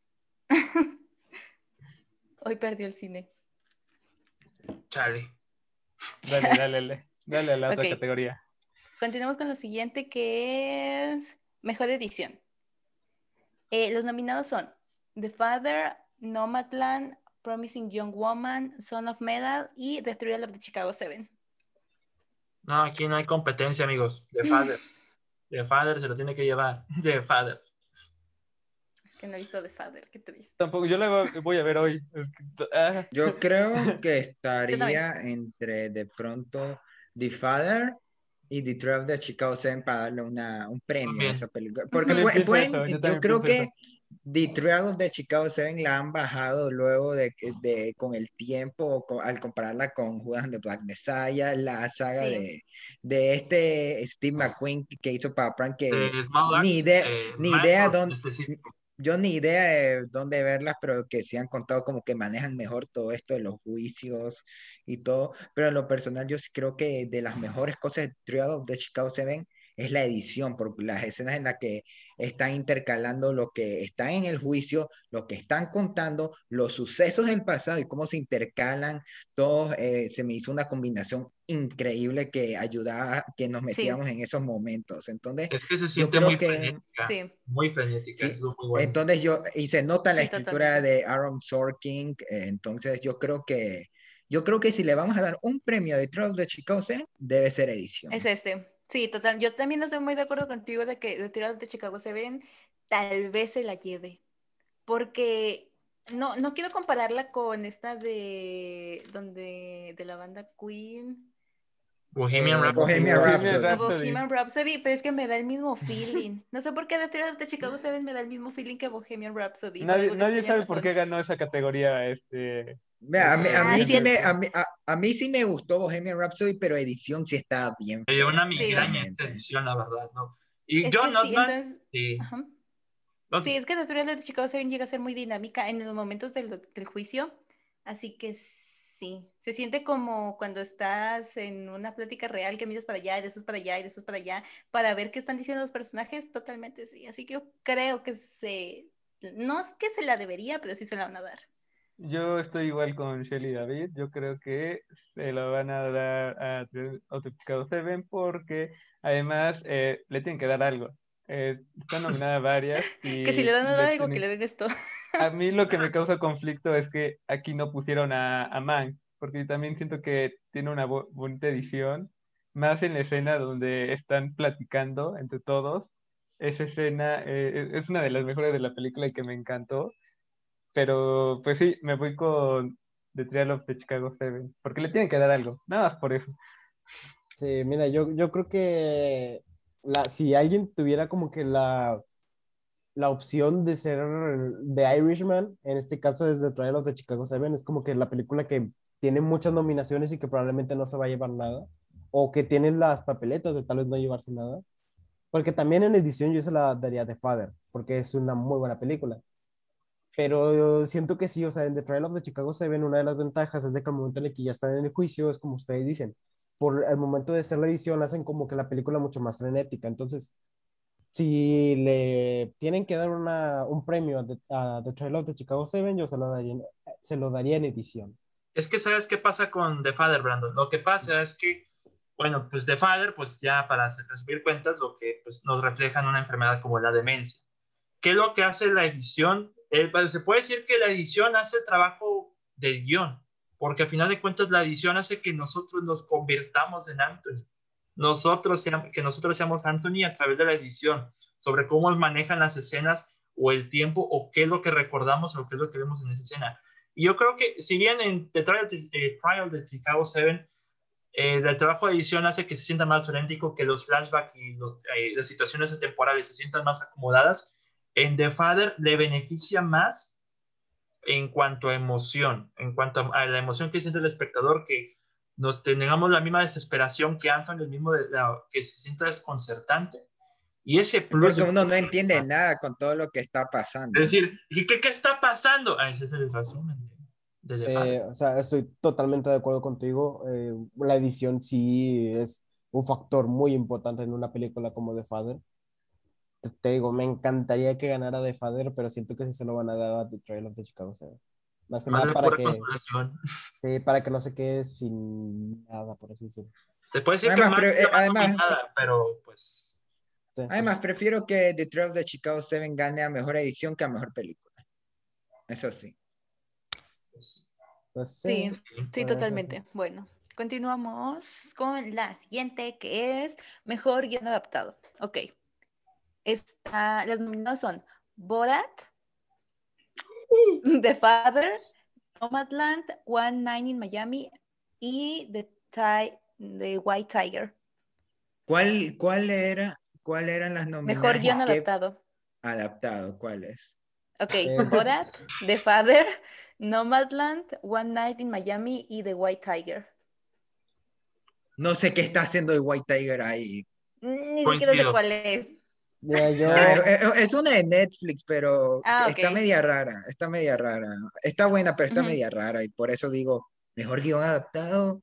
Yo, yo honestamente, yo sé que todos le van a ir a Nomadland, pero yo le iré a, the, Father, yo le iré a The Father. Mi, corazón dice, mi corazón dice Borat, mi mente dice The Father. yo estoy con, con David, mi corazón dice Borat, pero yo me voy con One Night in Miami. Es igual que Fernando. Mm, también. Ya, yo, yo la voy a dar así. Mi corazón dice The Father, mi mente dice. A ver, ¿cuál es otra? ¿Cuál es, cuál es otra? Eh, a ver, ¿cuál es? es, que, es que sí. Mi corazón dice The Father, mi mente dice Nomadland. Ah, es que Nomadland sí está buena, pero no sé. Yo creo que The Father. La mejor guion adaptado. Espero y se la lleva The Father. Es que de ahí la única, la que yo creo que le podría hacer competencia a The Father más que Nomadland es el de One Night Miami, porque a comparando estas dos son basadas en obras y son hechas en espacios pequeños donde es pura conversación y son interesantes. Yo creo que The Fire es más eh, metida en, que uno está ahí en la película que One Night in Miami, pero tenemos la temática de diferentes emblemas eh, de esa época, Malcolm X, Muhammad Ali, teniendo conversaciones y, y, que funcionan. Entonces, yo creo que fácilmente, si no se la llevara The Fire, ese podría ser el premio que tenga One Night en Miami. Es que, ¿sabes qué pasa con The Father también? Es que eh, sí viene de una obra de teatro, pero se siente la menos teatral. Bueno, gracias a la fotografía, más que Eso nada. sí. Se ve, pero sí se le beneficia más. Con One Night in Miami, Marines Black Bottom sí se siente como que, sí, yo se me hace que estoy viendo de esas obras de teatro grabadas Sí. para este, gratuitos por, por consolación. Y de de por, de por sí tiene a Leslie Odom Jr. de Hamilton. Ah, también, ese sí es otro plus enorme, pero, pero aquí yo creo que The Father se lo llevaría. Aunque mi, yo digo, Sí. lo- y sí, yo en mi corazón digo Borat nada más porque pues, es Borat. Pero pues objetivamente hablando, The Father. Qué bonito que Borat también. le dieran un- una nominación. Bueno, dos nominaciones. Es que lo chistoso, la, la película pasada la, nomi- la nominaron por lo mismo, por guion pero creo que fue guion original. Y ganó. Ah, No. sí, porque ahora se la dan No. un guion adaptado por el hecho de ser secuela. Sí. Claro. Allá.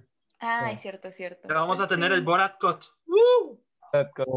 Sí, es que igual que. Nomadland, me, me imagino el guion de Frances McDormand, línea, mira el horizonte, plano de horizonte, como por 30 minutos. Entonces yo siento que no. Es que es como ahí. que en la película queda muy bien, pero Sí. que como que plasmado en papel no debió haber sido tan... ah, e- Eso ya creo que se jugó ya en la dirección, diciendo, Frances diciendo, ¿qué tal si también hacemos esto? O el director de fotografía y esto, y es como que, como que el guion está muy bueno, pero que no debió haber tenido el mismo impacto que el que tuvo al final. Es que con sí. Nomadland es un libro, si no me equivoco, no Sí, es un ficción, libro.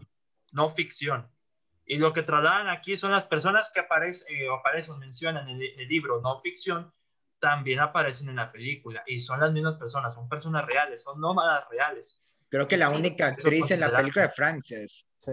Sí, Y para Frances también tuvo que a- adaptarse este modo operandi para la película también, evidentemente. Es como que, no, Mm. no como actriz de método, pero aquí en cuestión de guion para Nomadland es eh, trasladar lo no ficción y convertirlo en la película en algo no ficción también.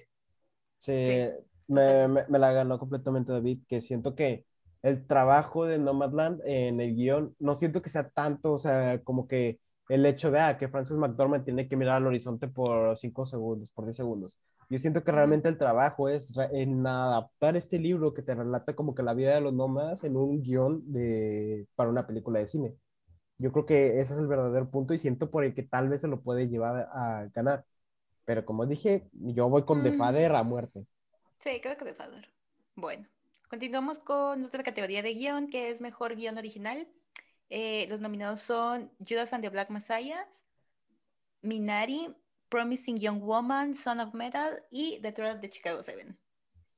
Este sí está Mm, complicada. Está complicada. está verdad, aquí Está, me- está hasta más pelea, está hasta más pelea que la de adaptado, pero Sí.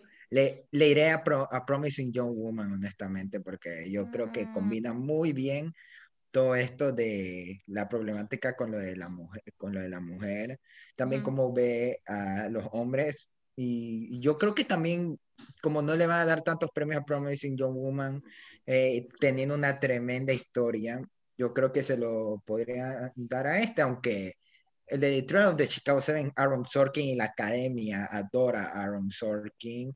De ahí también mencionaste, el de Judas and the Black Messiah también es muy bueno, aunque no, no me encantó como tanto la dirección, pero de todas formas, eh, yo, yo voy por Promising Young Woman. Aquí ni a Mm, cuál irle. Yo tampoco, que- yo estoy ahí como de, ay. Yo estoy pensando, espera. Sí, Es que bueno, yo, No, yo ajá. quiero que gane Son of Metal porque pues Son of Metal nada, nada más. Pero mm, yo creo que aquí se la gana Judas and the Black Messiah. Eh, no tengo pruebas, pero tampoco tengo dudas. Tampoco tengo quejas. Entonces, sí, Y tampoco es que tengo- está, O sea, yo creo que también estoy cabrón. un poquito de acuerdo con lo de Fer. Es que, es que sí, esta categoría sí está complicada, porque, o sea, todos se la podrían llevar. en lo personal, es que, mira, a mí me encantaría que se la llevara Judas and the Black Messiah y Promising. Young Woman, porque son... Las dos. eh, sí, la- las dos, o sea, que se Nomás repartan porque el sí. premio.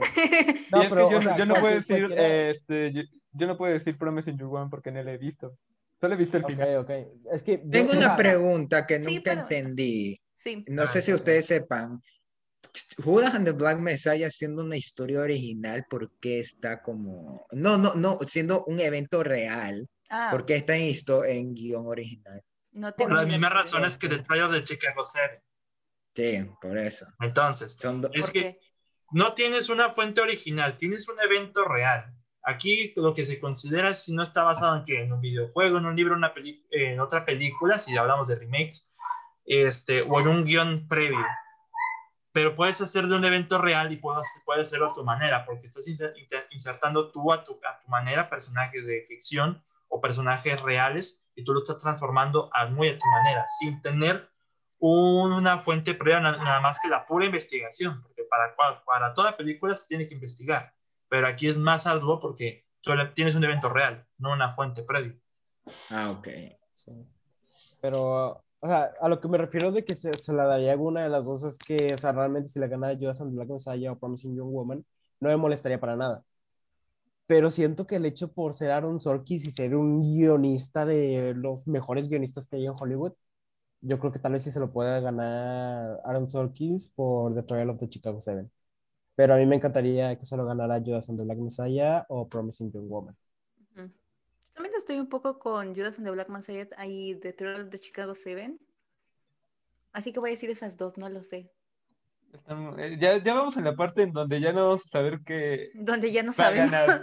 Exacto. Ya vamos, por, Uh. ya vamos a las fuertes ahorita. Ya, Es como ahorita, de auxilio. Sí, es que ya estas, las categorías ya son las Estas ya es la ya son las pesadas. Yo solo digo que antes de las pesadas, que en canción original ojalá, ojalá gane Eurovision. Ok. Ah, bueno, esta no la Sí, incluí. pero, pero Sí, ni siquiera nominaron a la mejor canción de Eurovision. Eso ¿Y no- cuál? Ah, ¿Cuál, para, cuál es para ti? Eh, Era la que era la del show cuando por primera vez se presentan Will Ferrell y, Ra- y la Rachel McAdams en el programa y se cae no me acuerdo. Hey baby, then you go to me. Es que sí está muy buena, pero no me acuerdo. Troubles tonight. Que por cierto, a mí se me olvidó anotar esa, la de mejor canción. Don't Trouble. Don't Trouble, Don't Trouble se vea. Bueno. Esa. Pero bueno, sí, o sea, el mejor pero bueno, ya, está ya, ya dijeron. Bueno, sí, Mínimo, no mínimo deben darle a Will Ferrell una sección en los Oscars para que cante Volcano Man.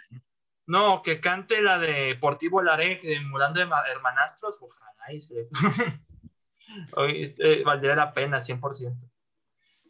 Ahora sí, vamos con las pesadas. Ahora vamos con las pesadas, con las chidas. Con Las meras meras. Con las meras. Mejor actriz de reparto. Uy, no. Ok, ok, ok. Cachucha. María Dios mío. de Borat. Glenn Close de Hillbilly Elegy. Uh, Ujú. Olivia Colman de The Father. Amanda Seyfried de Mank. uh. Y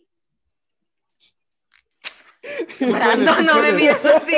Tú puedes, tú puedes. Vamos, Eli, tú puedes. ok. John Jun Jung de Minari. Ahora dilo rápido.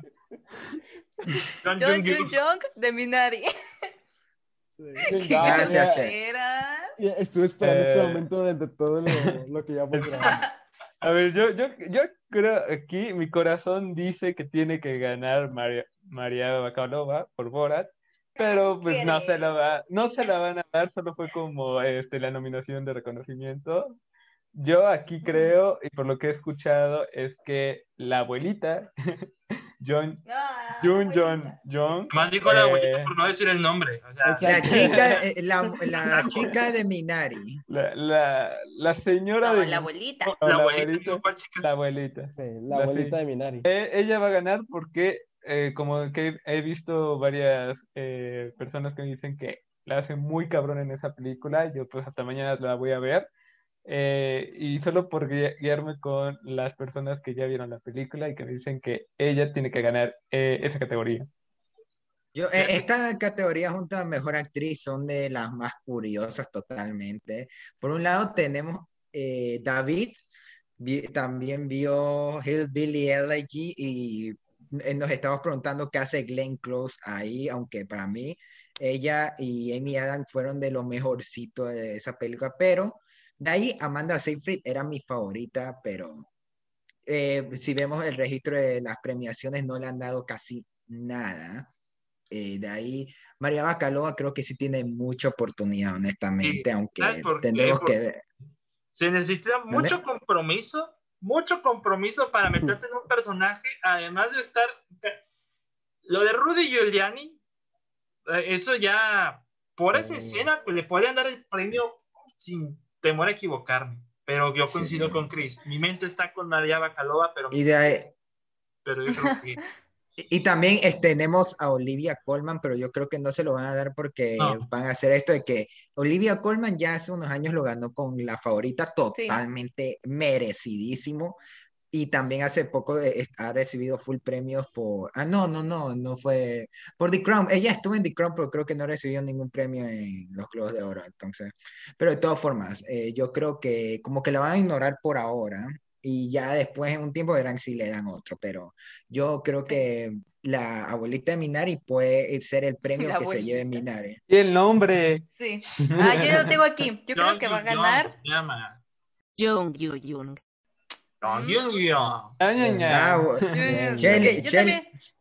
¿Qué? Tu voz, eh, tu voz sonó muy robótica, me recordó a, a, una aplicación que tengo, a una aplicación que tengo en internet. Se llama Duolingo. Duolingo. A Open, a Open English.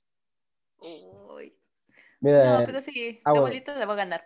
Sí. Oiga, yo también estoy con Chris y con David. Me gustaría que ganara María, María Bacalova, porque la verdad es que hace un trabajo muy bueno en Borat.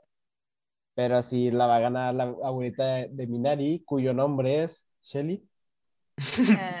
Young, young, young. Jung Yu Jung. Exacto, esa sí. Ok, vamos con la siguiente. Esta creo que no está pesada, ya sabemos quién, pero mejor actor de reparto. Ah, Tenemos a aquí, Sasha Baron Cohen de Thread of the Chicago Seven, uh. Daniel Kaluuya de Judas and the Black Messiahs. Eh, no, no sé si quieren que siga. Mira, eh, sí, porque... Odom Jr. Ajá. Sí, porque yo tengo una pregunta que les quiero hacer. Ok, totalmente. Eh, Leslie Odom Jr. de One Night in Miami, Paul Rusty de Rachi, Paul Rachi de Son of Metal y la que la, Kate, Stanfield, la, Kate, Stanfield. La Kate Stanfield de Judas and the Black Messiah. Aquí yo tengo una pregunta para todos ustedes. Si Daniel Kaluuya y la Kate Stanfield están nominados como mejor actor de reparto por Judas and the Black Messiah, ¿quién es el protagonista? Jesse Plimons. Porque el hombre blanco. Del FBI. La, revolución. nosotros, nosotros somos los nosotros, nosotros somos los protagonistas al ver la película. La sociedad. La sociedad. Como, como, diría el Joker, vivimos en una sociedad donde no sabes cuál es el protagonista real de Judas and the Black Messiah. yo cuando la estaba viendo yo pensé que era la Kit. Es que, eh, es, que, pues es, que es, que es, la Kit Steinfield. Porque Jesse Plemons si es realmente protagonista, el protagonista, o sea, si tiene, el, este, Jesse Plemons sí tiene un peso en esa película, pero sale muy poco y como que sea protagonista me parece. Creo que hasta, creo que hasta la esposa de Fred aparece más que Jesse Plemons. Sí, la, la, cosa que yo creo que la razón por la que nominaron a la Kitty Steinfield en actor de reparto es porque tal vez si lo quieren reconocer por la actuación, pero el hecho de meterlo en mejor actor general eh, principal no sale. Es que el actor también estaba bien peleado. Es que, exacto. Es por, de los fuertes. es por eso, porque realmente la Kitty Steinfield, la actuación de él es muy buena, pero no siento que sea lo necesaria para, porque el mejor actor principal está muy peleada. Yo lo hubiera quitado y puesto a Roy Lindo de The Five Blood.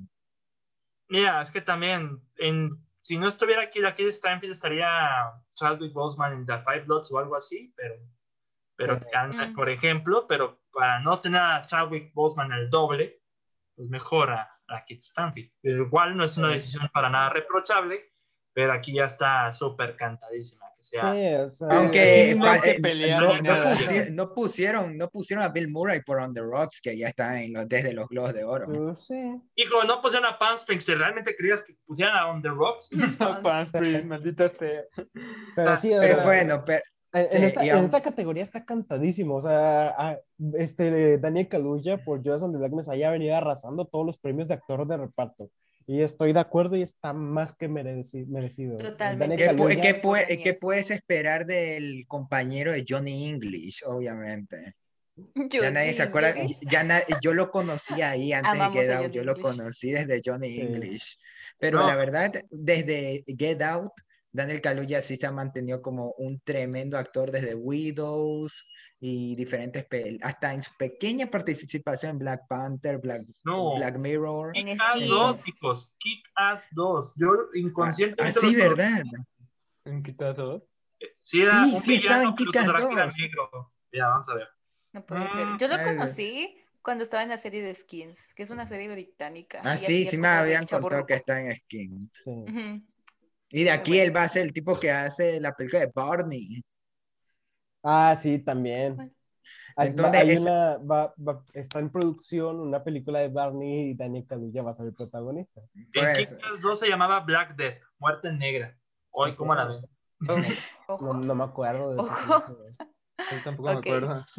Eh, pero bueno, Daniel. pero yo también, yo también le voy a Daniel Kaluuya, sinceramente. Eh, me hubiera gustado verlo más. eh, una de mis pequeñas quejas personales de Judas and the Black Messiah es que no aparece tanto y como que no tiene tantas interacciones con la Kate Stanfield, pero de- en lo que apareció, tremendo. Ya, eh, con eso ya deberían darle el premio. Pues el nombre tiene todo el sentido del mundo. Es como, bueno, el Mesías no sale tanto, Judas sí, pero aquí tiene. Sí, pero si no, no lo van a poner tanto que le hubieran puesto un poquito más de dinámica con la que Stanfield como para que nos vaya doliendo que saber que este man no está en contra de él. O que le Es como Ben Hur, es como Ben. Hur en ese caso. o sea, Diosito sale al final, o sea, Jesús sale al final, pero, pero Ben no tiene contacto con Ben Hur. Aquí, como Judas en el Black Messiah, Judas aquí, es aquí, es la Kid Stanfield, no tiene mucho contacto con el, el Mesías negro que es Daniel Kaluuya, pero pues todos nos sabemos esa historia de que lo va a traicionar al final de cuentas. Sí. Ay, bueno, el es- ese- spoiler. Ay, ay, Kelly. es el título, uno, uno es el título, dos es un evento real, entonces es muy probable que ya de por sí la, la vida misma te lo spoilee. Sí. Sí. Pero bueno, Ok. ese premio ya tiene nombre y ya es Daniel Kaluuya. Sí, totalmente. Ok, seguimos con otra de las fuertes que es mejor actriz. Hijo. Ok, Eso está. complicadísimo. Esta es la más Viola, difícil. ok, los Nadie sabe quién son ganar. Viola Davis por Ma Rainey's Black Bottom, Andra Day de, de United States versus Billie Holiday, Vanessa Kirby de Pieces of a Woman, Frances McDormand de Nomadland y Ka- Carrie Mulligan de Promising Young Woman. Eh, Estamos todos de acuerdo con que es la Amamos a más todas. complicada.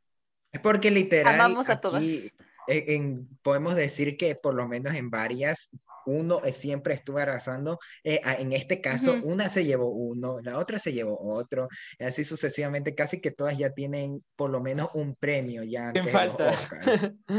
Sí. Entonces, aquí ya es, a- aquí es ya más azar, Mulligan también ganó algo. Sí, ganó uno, Sí. no, no sé cuál. ¿Pero Creo qué que ganó? fue el Critics' Choice. No, eh, eh, Ah, el screen, el screen actor creo que fue uno de los dos, Ah, el Critics o Es que Screen el Actor. Critics' Choice se lo llevó Carrie Mulligan, el BAFTA se lo llevó McDormand, el Globo de Oro Andra Day. Ujú. eh, no sé, estaba súper repartida, súper, súper repartida. Sí. Si acaso la que no, creo que no se ha llevado tanto es esta Viola Davis. Porque, No, Vanessa. Kirby. Viola Davis se es- llevó uno. porque Sí, sí, uno. según Sí, yo, Vanessa Kirby también se ha llevado uno, ¿no? Sí, ¿O el, no? el globo, ¿no? No, eh, No, digo, no. no, no, no, No. esa. Eso fue Andra Andra Day. Creo que ese sí fue el screen actor. Sí. Ya, ya, ya para que no nos acordemos quién se lo llevó, es que ve- veamos todo repartido que, que está Sí. aquí. O sea, Sí. Pero- Está muy repartido. Aquí, ¿quién será el que domine en esta categoría? Yo creo que aquí se la van a dar a Francis McDonald. yo creo que igual.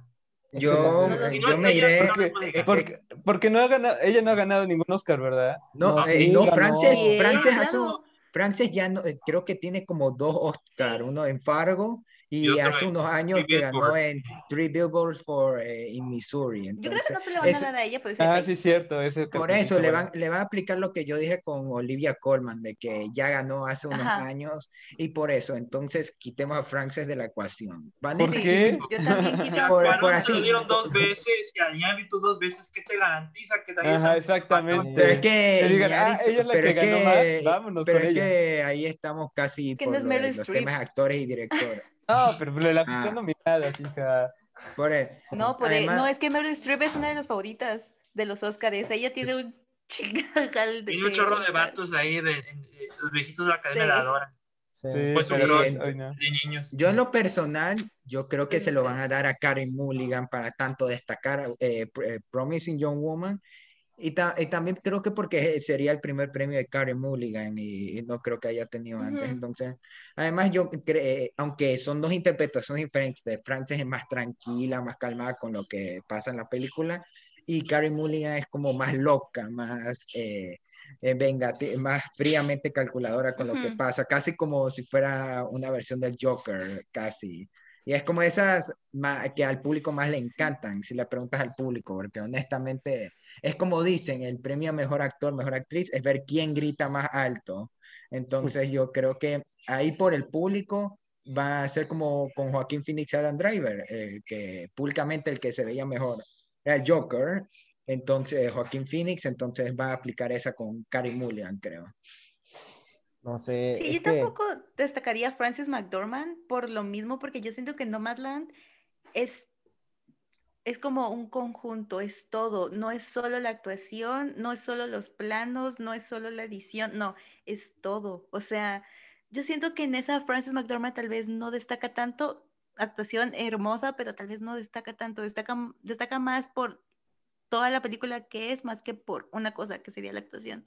Entonces, ah, es que estoy entre Viola Davis y Carey Mulligan también. Las dos son preciosas. Me acuerdo irle, la verdad. Me acuerdo Mira, irle. Mira, es que Ajá. sí, o sea, el hecho, yo hubiera dicho eh, irme por Frances McDormand, pero también el hecho de que ya le hayan dado hace unos años eh, un Oscar por su actuación en Tras Anuncios por un Crimen, también me hace pensarlo de decir, ¿realmente le van a dar otro premio Oscar tan, como que tan seguido? No sé, a mí Sí. es que esta- Y- esta- Y, el 25, sí. Pro- probablemente, y si pasa, perfecto. O sea, se me hace que Frances McDormand tiene una actuación muy buena, es una excelente actriz. Pero a mí sí me gustaría que ganara Carey Mulligan, porque siento que su actuación es muy buena. Pero bueno, mira, me voy a arriesgar y voy a decir que se lo van a dar a Frances McDormand. Ok. Muy lindo, Ah. muy lindo. No, que no lo sé. Es que esta es la categoría más complicada de todos. Agarrar es como de, a ver, ya está. Sí, es que sí. Esta está buena. Es que cualquiera puede salir, cualquiera. La verdad Tal es que sí. cualquiera. Lo único que no quiero es que gane And- Andra Day, porque según yo he escuchado, es como que su actuación está bien, pero tampoco que sea la mejor actuación del año. Ah, bueno, yo, yo ahorita no, no hablaré de Andra Day hasta ver la película como tal. Ahí ya, por si acaso, no, por si acaso me gusta más Sí, no, no, eh, no, yo- criticar cuando la haya visto por- como para tener fundamento, pero sí, de lo que he oído, la película sí está, es la más floja de toda la temporada de premios, hasta quizás más que Hillbilly Elegy. Yo, bueno, David, confírmame, ¿cuál está peor? ¿Hillbilly Es Elegy? que eh, es Yo creo que el video es la más loca. Pero pues, The United States versus Billie Holiday no se queda atrás. Porque por, eh, en ambas películas coinciden que por la, por la actuación, apenas y con e- electroshock ahí en el pecho reviven ahí apenas. Pero lo demás no es tan valioso como, como lo hacen ver.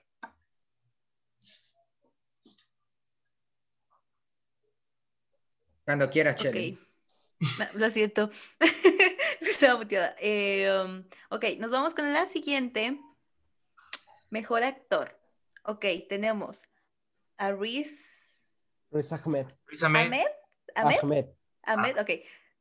Ahmed, ok. Riz Ah- Ahmed de Son of Metal Chadwick Boseman de Ma Rainey's Black Bottom, Anthony Hopkins de The Father, Gary Oldman en Mank y Steven Ye- Yeun de Minari. Ok, aquí yo sí tengo un problema con esta categoría porque es lo más seguro es que se lo den Mm. a Chadwick A Boseman Chadwick. Por el simple hecho de que pues está muerto y es, es lo que va a pasar. Yo no quiero que gane porque siento que hubo mejores actuaciones que las de él, como la de Anthony Hawkins, que dicen que la verdad hace un buen trabajo y que se merece, se merece el, el Oscar, pero yo voy con eh, Riz Ahmed de Son of Metal porque siento que la actuación que hizo para eh, que nos que entendiéramos cómo está viviendo la situación de pues perder el sentido de, de, de los oídos es- está muy cabrón. Ah, así que yo me voy con eh, Ahmed. Yo, mira, Eh, Creo yo- que por... Ujú. ah, no, el invitado, el invitado, por supuesto. Muchas gracias, bueno, Fernando. Yo no tengo problema con que gan- gane cualquiera, excepto Gary Oldman. La verdad, yo no, eh, yo no, no es Uh, por gusto te dejé hablar. Yo no, yo no tengo problemas con Gary Oldman, es uno de los mejores actores vivos en la vida, pero no es su mejor papel aquí en Mac. No, aquí, aquí es Ah, el, equivalente sí. a, el equivalente a DiCaprio con One- eh, Once Upon a Time in Hollywood. Lo nominaron por nominar aquí. Y, pero pues. para Mira, mí- literal, ahorita he estado viendo eh, Batman Inicia, que ya se acabó. Mira, literal, puse Batman Inicia antes de comenzar la llamada y se acabó. Y estoy viendo The Dark Knight, de lo que vi. Ahí hasta Gary Oldman lo veo más destacable ahí que en Mank, aunque en lo personal Mank me encanta. Es que el problema con Mank es que Gary Oldman no era el, el casting ideal. Al menos no. Ocupaban a uno más joven para el puesto, digamos, o más, o, ma- o para el cargo, no de, de 30 años o 40 años, sino como que de casi rozando los 50. Gary Oldman tiene más edad. Y sí teniendo tampoco malas complicaciones. Pero fuera de él, no tengo problemas con Gary Oldman, bueno, en específico. No soy, digamos que no quiero que gane por película basura, no, no soy así, la verdad. No. Hoy hablé de los fandom tó- eh, tóxicos en mi podcast, no quiero recurrir otra vez a ese tipo de, de tópicos, pero si tuviera que ganar a alguien, y quitando también a Chadwick Boseman porque es la opción segura, que fácilmente se lo voy a dar a él, sería Riz Ahmed. La verdad, yo creo que Riz Ahmed se lo llevaría, se lo no, no se lo llevaría, pero sí se lo merecería. Yo creo que aquí es también pelea, pero como que en un sentido de que to- cualquiera se lo puede merecer, pero eh, como dijo Chris, Chadwick Boseman se lo llevará, aunque voy a cambiar un poquito el comentario de Chris porque sí se oyó muy frío Sí. eh, la forma de que Eh. lo dijo, pero Es la verdad. es un hecho, es un hecho. Es un hecho, pero lo hiciste sonar muy frío, loco. Los, los políticos saben mentir mejor que tú. Es que yo, Entonces, yo quiero, creo sí, yo que- quiero decir las verdades del pueblo. entonces, por eso, pero lo, pero lo, pero lo dijiste peor. No, no, no No, vendes la idea. No digas Entonces, eso en temporada de digamos- elecciones, por favor.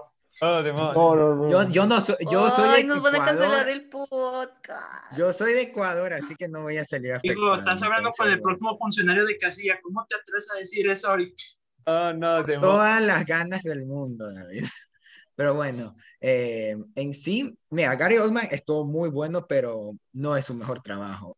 Eh, por un lado, eh, Chadwick Boseman, eh, hasta te digo, a mí me, me gustó más Chadwick Boseman en The Five Blood que en My Rainy Black Bone, pero a la final es una actuación tremenda y también de que es un actor muy joven que perdió la vida ah, justo eh, en estos tiempos, entonces yo creo que lo tiene merecido lo, si se lo dan, pero entre aquí, Richard Med eh, lo hizo también fenomenal, pero mi favorito era Anthony Hopkins, definitivamente que te da- uno está con su personaje durante toda la película, también de que te da una, te- lo quieres abrazar diciendo todo va a estar bien, loco. Sí.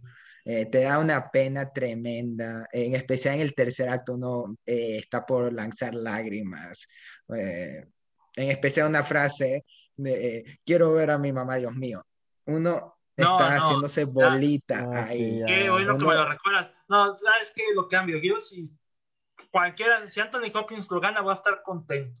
Eh, Hasta definitivamente Anto- eh, es de las mejores actuaciones de Anthony Hopkins en mucho tiempo y por eso, y, y- y eso que re- aún tengo en la mente cuando Anthony Hopkins dijo que Michael Bay era un genio después de trabajar en la última de Transformers y yo como que, ¿Y ¿Cómo te atreves a juzgar su mejor papel que era Transformers The Last Night? La verdad, ¿cómo? pero bueno, entonces yo creo que en, eh, en cualquier caso deberían habérselo dado a Anthony Hopkins, pero yo creo que se lo van a dar a Chadwick Boseman. Sí, completamente de acuerdo con ustedes dos. Sí. Eh, o sea, la actuación de Chadwick Boseman es, es muy buena. No siento que sea la mejor, pero algo que sí había comentado es de que siento de que el hecho de que eh, este Chadwick Boseman haya perdido la vida es este pues es un suceso pues obviamente muy lamentable y que siento que a comparación de las otras personas que tienen más oportunidades de hacer más papeles y de- tal vez en un futuro ganan un Oscar, cosa que pues lamentablemente ya no se puede hacer con Chadwick Boseman. Eh, sí, yo creo que el Oscar se lo va a llevar Chadwick Boseman, tampoco tengo ningún tipo de problema, hace una actuación muy buena, pero sí, una de las cosas fundamentales en The Father es la actuación de Anthony Hopkins. Y eh, por mí, Anthony Hopkins, la mejor actuación del año pasado. Definitivamente, mi buen. Eh, yo también creo que se lo van a dar a Chadwin, pero no sé, la de Reese en Son of Metal, no sé si me convence. O sea, sí me gusta, pero no sé si para un Oscar, porque yo siento que le ayuda mucho el entorno en el que está. Es que Pero como sí tú con Nomadland, es un conjunto. Exacto. Entonces, Reese es como todo, todo lo que engloba junto con el sonido, es como, eso le ayuda bastante. Así que igual Chadwick Boseman en Más Rainy Black Bottom, a mí me gustó mucho. Sí lo sentí, o sea, como eh, contaba las historias de su padre, de su mamá y así, fue como, bro, no te la creo y estoy llorando contigo, así que sí. Lastimosamente no vi la de Anthony Hopkins, así que creo que me iría por Chadwick Boseman igual. Mira, si te quieres sentir mal por un rato, ve de Father. Lo único que te voy a decir. Eh, sí. No, si eh, eh, pero si te quieres sentir depresiva eh, en menos de dos horas, The Father. The Father te va a Yo destrozar. creo que sí, eh. Ah, es que no quiero. Aunque sí, eh, no genuinamente, no, Creo que lo genuinamente lo- de, genuinamente sí lo vale. Sí, totalmente, pero es que lo único que no sé, no, no es que me dé como cos- Uy, Uy, no, ese, eh, eh, eh, improvisación. Dificultades técnicas. improvisación. Para, pa, pa, Pam, pa. pam, param, pam.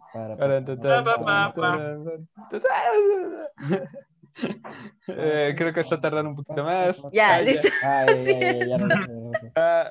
Ok, con lo que estaba diciendo, con lo de Anthony Hopkins en The Father, no, no sé si me siento muy preparada para verlo ahorita. Por lo mismo que había contado antes de que mi abuelo, bueno, mi bisabuelo falleció, él tenía demencia. Así que, I don't want to do that.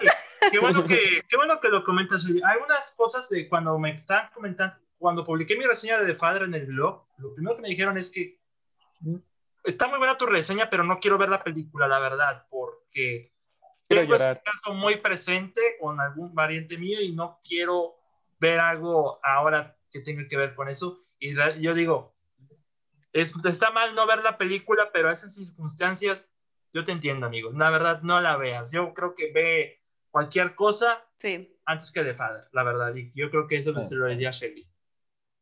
sí, o sea, sí me da mucha curiosidad, pero no quiero Si, necesita, Es si necesitan una, si necesitan una, si necesitan una producción para sobrellevar la pérdida, ahí está The Leftovers de HBO, como Y- siempre. O sea, no, Ah, Tiene HBO aquí, somos Aquí, pobres. Uno que ni tiene HBO. aquí aplico el, el frame de Middleditch and Schwartz.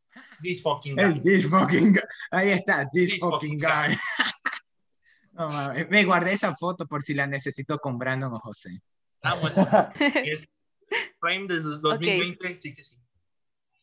Eh, ya, vamos ya con las últimas dos. vamos con las últimas dos. Así que, mejor director. Tun, tun, tun, turun, tun, tun. Los nominados son Thomas Winterbeck de Another Round, David Fincher de Mank, Lee Isaac Chung de Minari, Chloe Zhao de Nomadland y Emerald Fennell de Promising Young Woman. Me gusta Ajá. mucho que mujeres estén aquí. Querrás Sí. decir mejor directora, amiga, porque, Porque Chloe sí. lo tiene que llevar. Sí, se lo tiene Sí, que es ganar. que ese- ese ya está cantado. Sí, ya. Es que Chloe, honesta, sí, totalmente. creo que, Eso lo- creo que ya ganar. pase lo que pase, eh, pase lo que pase, ya Chloe Zhao creo que ya tiene el nombre de la directora más premiada con todos los éxitos que ha ido. Y hará historia, bar. amigo. Se lo Sí, eso- merece. Sí. Sí, y me alegra mucho el hecho de que sea, eh, o sea, el hecho de que se premiara tanto, porque yo siento de que si es una película en la que destaca mucho la dirección. Y, y- bueno, es que, ¿qué, qué- qué puedo decir? Nomadland ya, bueno, en este caso, Chloe Zhao ya tiene como que asegurado de cierta forma el Oscar. Además, ha ganado sí, todos los premios que le han da- que Sí. le han dominado. O sea, pues ya es imposible que no gane esta. Exacto. Yo tengo, yo tengo la duda de que si gana a director, ¿gana como película? Eh, Eh, a, veces, veces, a veces. no. No Porque fue el año en que eh, el año de The Revenant que ganó Alejandro González Iñárritu mejor director por The Revenant, pero ese año película ganó Spotlight. Y con Cuarón, con Gravity, fue dos años, 12 años de esclavitud. Pero el año pasado fue la excepción, que pues ganó el Parasite. coreanito. Este, el de Parasite y las dos del Toro, con La Forma del Agua. Ah, Ah, sí, también. también. Así que puede que también gane como mejor película, pero pues como ya sabemos, todos vamos por Nómala, ¿no? Sí, Eh, ya- Sí, como ya dirección, sí. Como dirección con Chloe. Sí, sí. Chloe Zhao tiene mi corazón Sí. y todo mi dinero Aquí está. también. Sí, Cuando llegue Eternals y sea de Chloe Zhao, toma mi dinero. sí, te Exacto. lo mereces. Eso hay que ver porque Sí. también hay que ver si The Eternals no sube las expectativas eh, demasiado altas. No, amigo, a mí ya me la subió acá, como no tienes una idea. O sea, yo creo que de todas formas eh, The Eternals puede que esté muy buena, pero también consideremos que Marvel tampoco les da la libertad creativa Sí. total a Eh, sus eso- directores, entonces por eso no dan eso. ganas, amigo, por eso no dan ganas. Eh, Es un producto Mm. más de, ¿cómo se dice? Del De- mon- Como industrializado. Sí, exacto, es un producto más de... Es que se para vender, para vender. Sí, exacto. Pues sí, O sea, donde no siempre. tienen tanta libertad creativa. Ay, bueno, después de esto, vamos con la última categoría. Tiffany, por favor, pon música aquí, chida. Em, mejor película. Los Pon- nominados pausa, son. pausa, pausa para que Eh. se ponga la música. Ah, ok, Tiffany. Ah. Ah, los nominados son The Father, Judas and the Black Messiah, Mank, Minari, Nomadland, Promising Young Woman, Soul of Metal y The Thrill of the Chicago Seven. Ahora sí puedo decir, ahora sí puedo decir, ¿qué fregados hace Manca aquí? ¿Qué fregados hace Manca ahí, la verdad? Honestamente, honestamente, fue la que más me gustó de todas estas, solo porque no está The Fight Plot. Te lo juro, va la más nominada es Mac. La gran perdedora va a ser Mac. Y, y- Sí. y Eh. de paso, The Trial of the Chicago 7 lo firmo con sangre. Pero en cuanto a película, aquí no, no hay competencia. Aquí ya desde el principio no había competencia. Yo creo que también Nomadland se lo estaría llevando. Pero digamos, apoyo, por eh, un caso en que eh, por un caso no gane Nomadland, ¿cuál iría? Judas and the Grand Messiah. Black Messiah. Sí. O Son of Metal. Son of Metal, pero pues es la que quiero Ay, pero esa es tu favorita de todas. Sí, por eso, es mi Es que yo- yo corazoncito, siento pero que- pues, objetivamente, pues sí, esas dos. Yo siento que si Nomadland no llegara a ganar, yo creo que tal, tal vez se lo podrían dar o a Promising Young Woman, aunque es casi imposible que se lo den. Yo creo que es más probable que se lo Oh, puedan la dar a. Judas and the- and the Black Messiah, más que nada Sí. también por el tema racial que está pasando ahorita en Estados Unidos, porque también es un tema muy fuerte y que actualmente está muy pesado. Entonces yo creo que si no se lo gana Nomadland, que lo veo complicado, probablemente se lo va a llevar Judas and the Black Messiah. Y me gustaría, porque es de las películas sí. que más me ha gustado en este tiempo. Mm, yo tal vez tocando ese tema de racismo y también tocando el tema de feminismo, tal vez pues está Promising Young Woman aquí. No voy a decir que no me gusta porque sí me gustó la vez que la vi, pero no sé si para mejor película. Exacto. Yo es siento que, que está aquí como comprometidas. Ah, es que yo quiero que gane la toalla del mojado. la. Que gana cada año. Pero sí, o sea, yo, yo también me- mencioné a Promising Young Woman también por el tema fe- del, del feminismo. Pero Ujú. me gustaría que ganara. Bueno, es que no, es que es lo, Nah, es lo que tú, es, es lo que tú dices, que no la Ajá. veo como me- ganadora de mejor película. Sí, es un buen referente al feminismo, sí. Igual, no sé Es si una- and the Black Messiah al También tomo racismo, sí. que, le- que también puede influir la popularidad que le estén dando y la Totalmente, campaña, sí. porque yo creo que ahorita entre las dos, Prom- eh, Promising Young Woman ha cogido un fandom un poquito que más grande que ha crecido poco a poco. Y, y por eso yo, ah, ahorita que volvieron a abrir los cines, yo he visto que de las nominadas al Oscar, la que más gente está yendo es Promising Young Woman, más que Nomadland. Entonces yo creo que Oh, eh, hasta más que Judas and the Black Messiah la semana anterior. Entonces, eh, Judas tiene oportunidad también por Ah. lo del mensaje, como tuvimos The Fight Blood y las demás películas que no terminaron nominadas tomando también el mensaje racial, pero yo creo que, en- eh, que por popularidad más a la final de no ser Nomadland le irá a Prom- Promising Young Woman. Lo que tiene a su favor Nomadland es que Nomadland ha ganado todo. Mm. Todo, todo lo ha ganado. Y si ya sería el colmo que el Oscar no se lo, se lo lleve. Lo descubriremos el próximo Que- domingo. ya sé. Que Pero- puede pasar. que Puede pasar. Puede o sea, pasar. Puede ser un La La Land.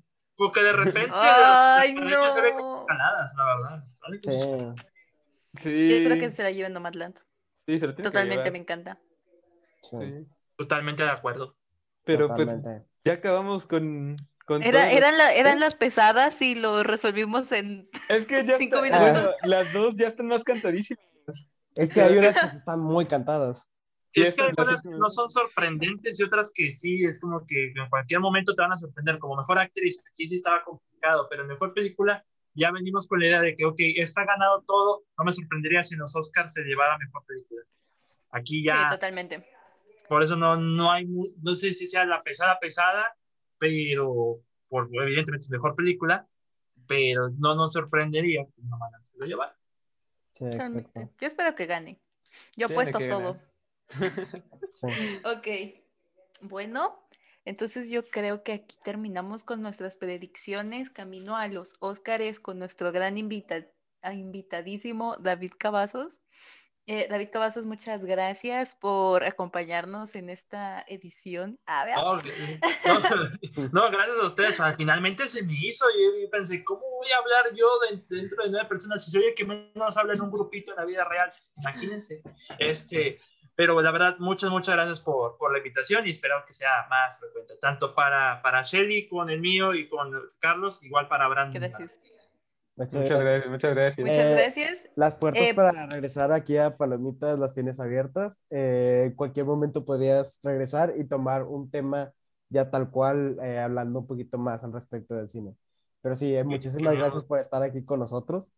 Eh, y bueno, eh, David, eh, ¿cómo podemos encontrarte en tus redes? Espera, esperen, esperen, Ah. esperen. Ah, ok, ¿qué pasó? Como siempre, eh, busco dar una reflexión final de esto. Quiero dejarle esto al invitado. A ver, ¿qué reflexión puede, puede sacar David para los que nos oyen sobre lo que hemos hablado hoy con las predicciones y los Oscars en general? Ah, ok. Ah, o sea, una reflexión así como tipo, chicos, ¿las drogas son malas? Lo que, te nazca el, lo que te nazca el corazón decir de todo lo que hemos hecho hoy. Pues miren, yo solo voy a decir una cosa. Gane quien gane, aquí ganó el cine.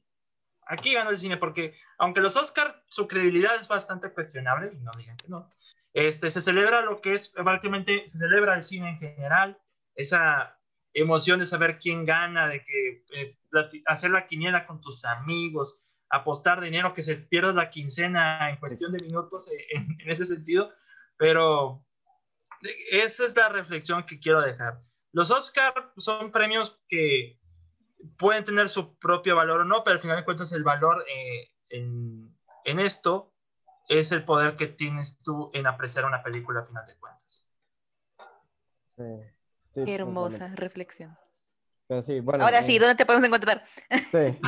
¿Cómo te podemos seguir? Ok, bueno, pues como ya mis estimados amigos ya les comentaron, está mi podcast de la Cueva del Cine, donde recientemente estuvo Shelly, donde también estuvo Ewen Carlos, y espero que en un futuro esté eh, todos juntos, o Brandon o Chris también, que estén en el episodio, esperemos que, en un episodio, esperemos que sí. Eh, lo pueden escuchar en Spotify, Anchor, Google y Apple Podcast, y en otras plataformas que no sabía que existían.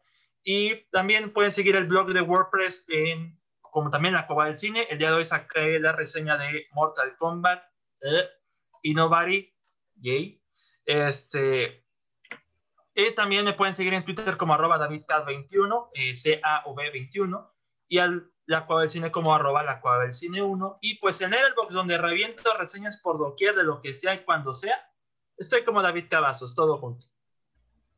Ok. Eh, Sí. Bueno, igual todas las redes de David la van a poder encontrar en la descripción de YouTube y tanto en Spotify. Ahí lo pueden, exacto, ahí lo pueden ver. Eh, pues bueno, también a nosotros nos pueden seguir en Facebook como Palomitas en Serie y estamos subiendo las noticias eh, que van saliendo al momento del mundo del cine y de todo eso. Bueno, casi, casi. Pero bueno, pero sí pasa. hacemos nuestro intento. También en YouTube, que estamos subiendo pues ahí los podcasts, ahora estamos también implementando de vez en cuando en formato de video, por si nos quieren ver ahí a nosotros. Estamos subiendo también videos semanales sobre, bueno, a veces. Cada dos semanas. eh, sobre Cada la- dos las- semanas nosotros subimos la sección de Palomitas News. Me quedé hasta las 11 de la noche ah, grabando el mío para que nunca saliera. Eh, a ti te toca la próxima Ah. semana, no te preocupes. Ay, no, ya, yo ya. Y, que más bueno, pues este, nos pueden seguir en YouTube, se pueden suscribir a, bueno, si nos pueden, se pueden suscribir a YouTube, nos pueden seguir en Spotify, nos pueden seguir en Facebook. Eh, las redes sociales de todos nosotros están en la descripción por si les apetece seguir a alguno de nosotros. Y muchas gracias por escucharnos una semana más. Así que nos vemos en la próxima. Bye bye. Adiós. I see you on the road. Bye. Uh, Nomadland.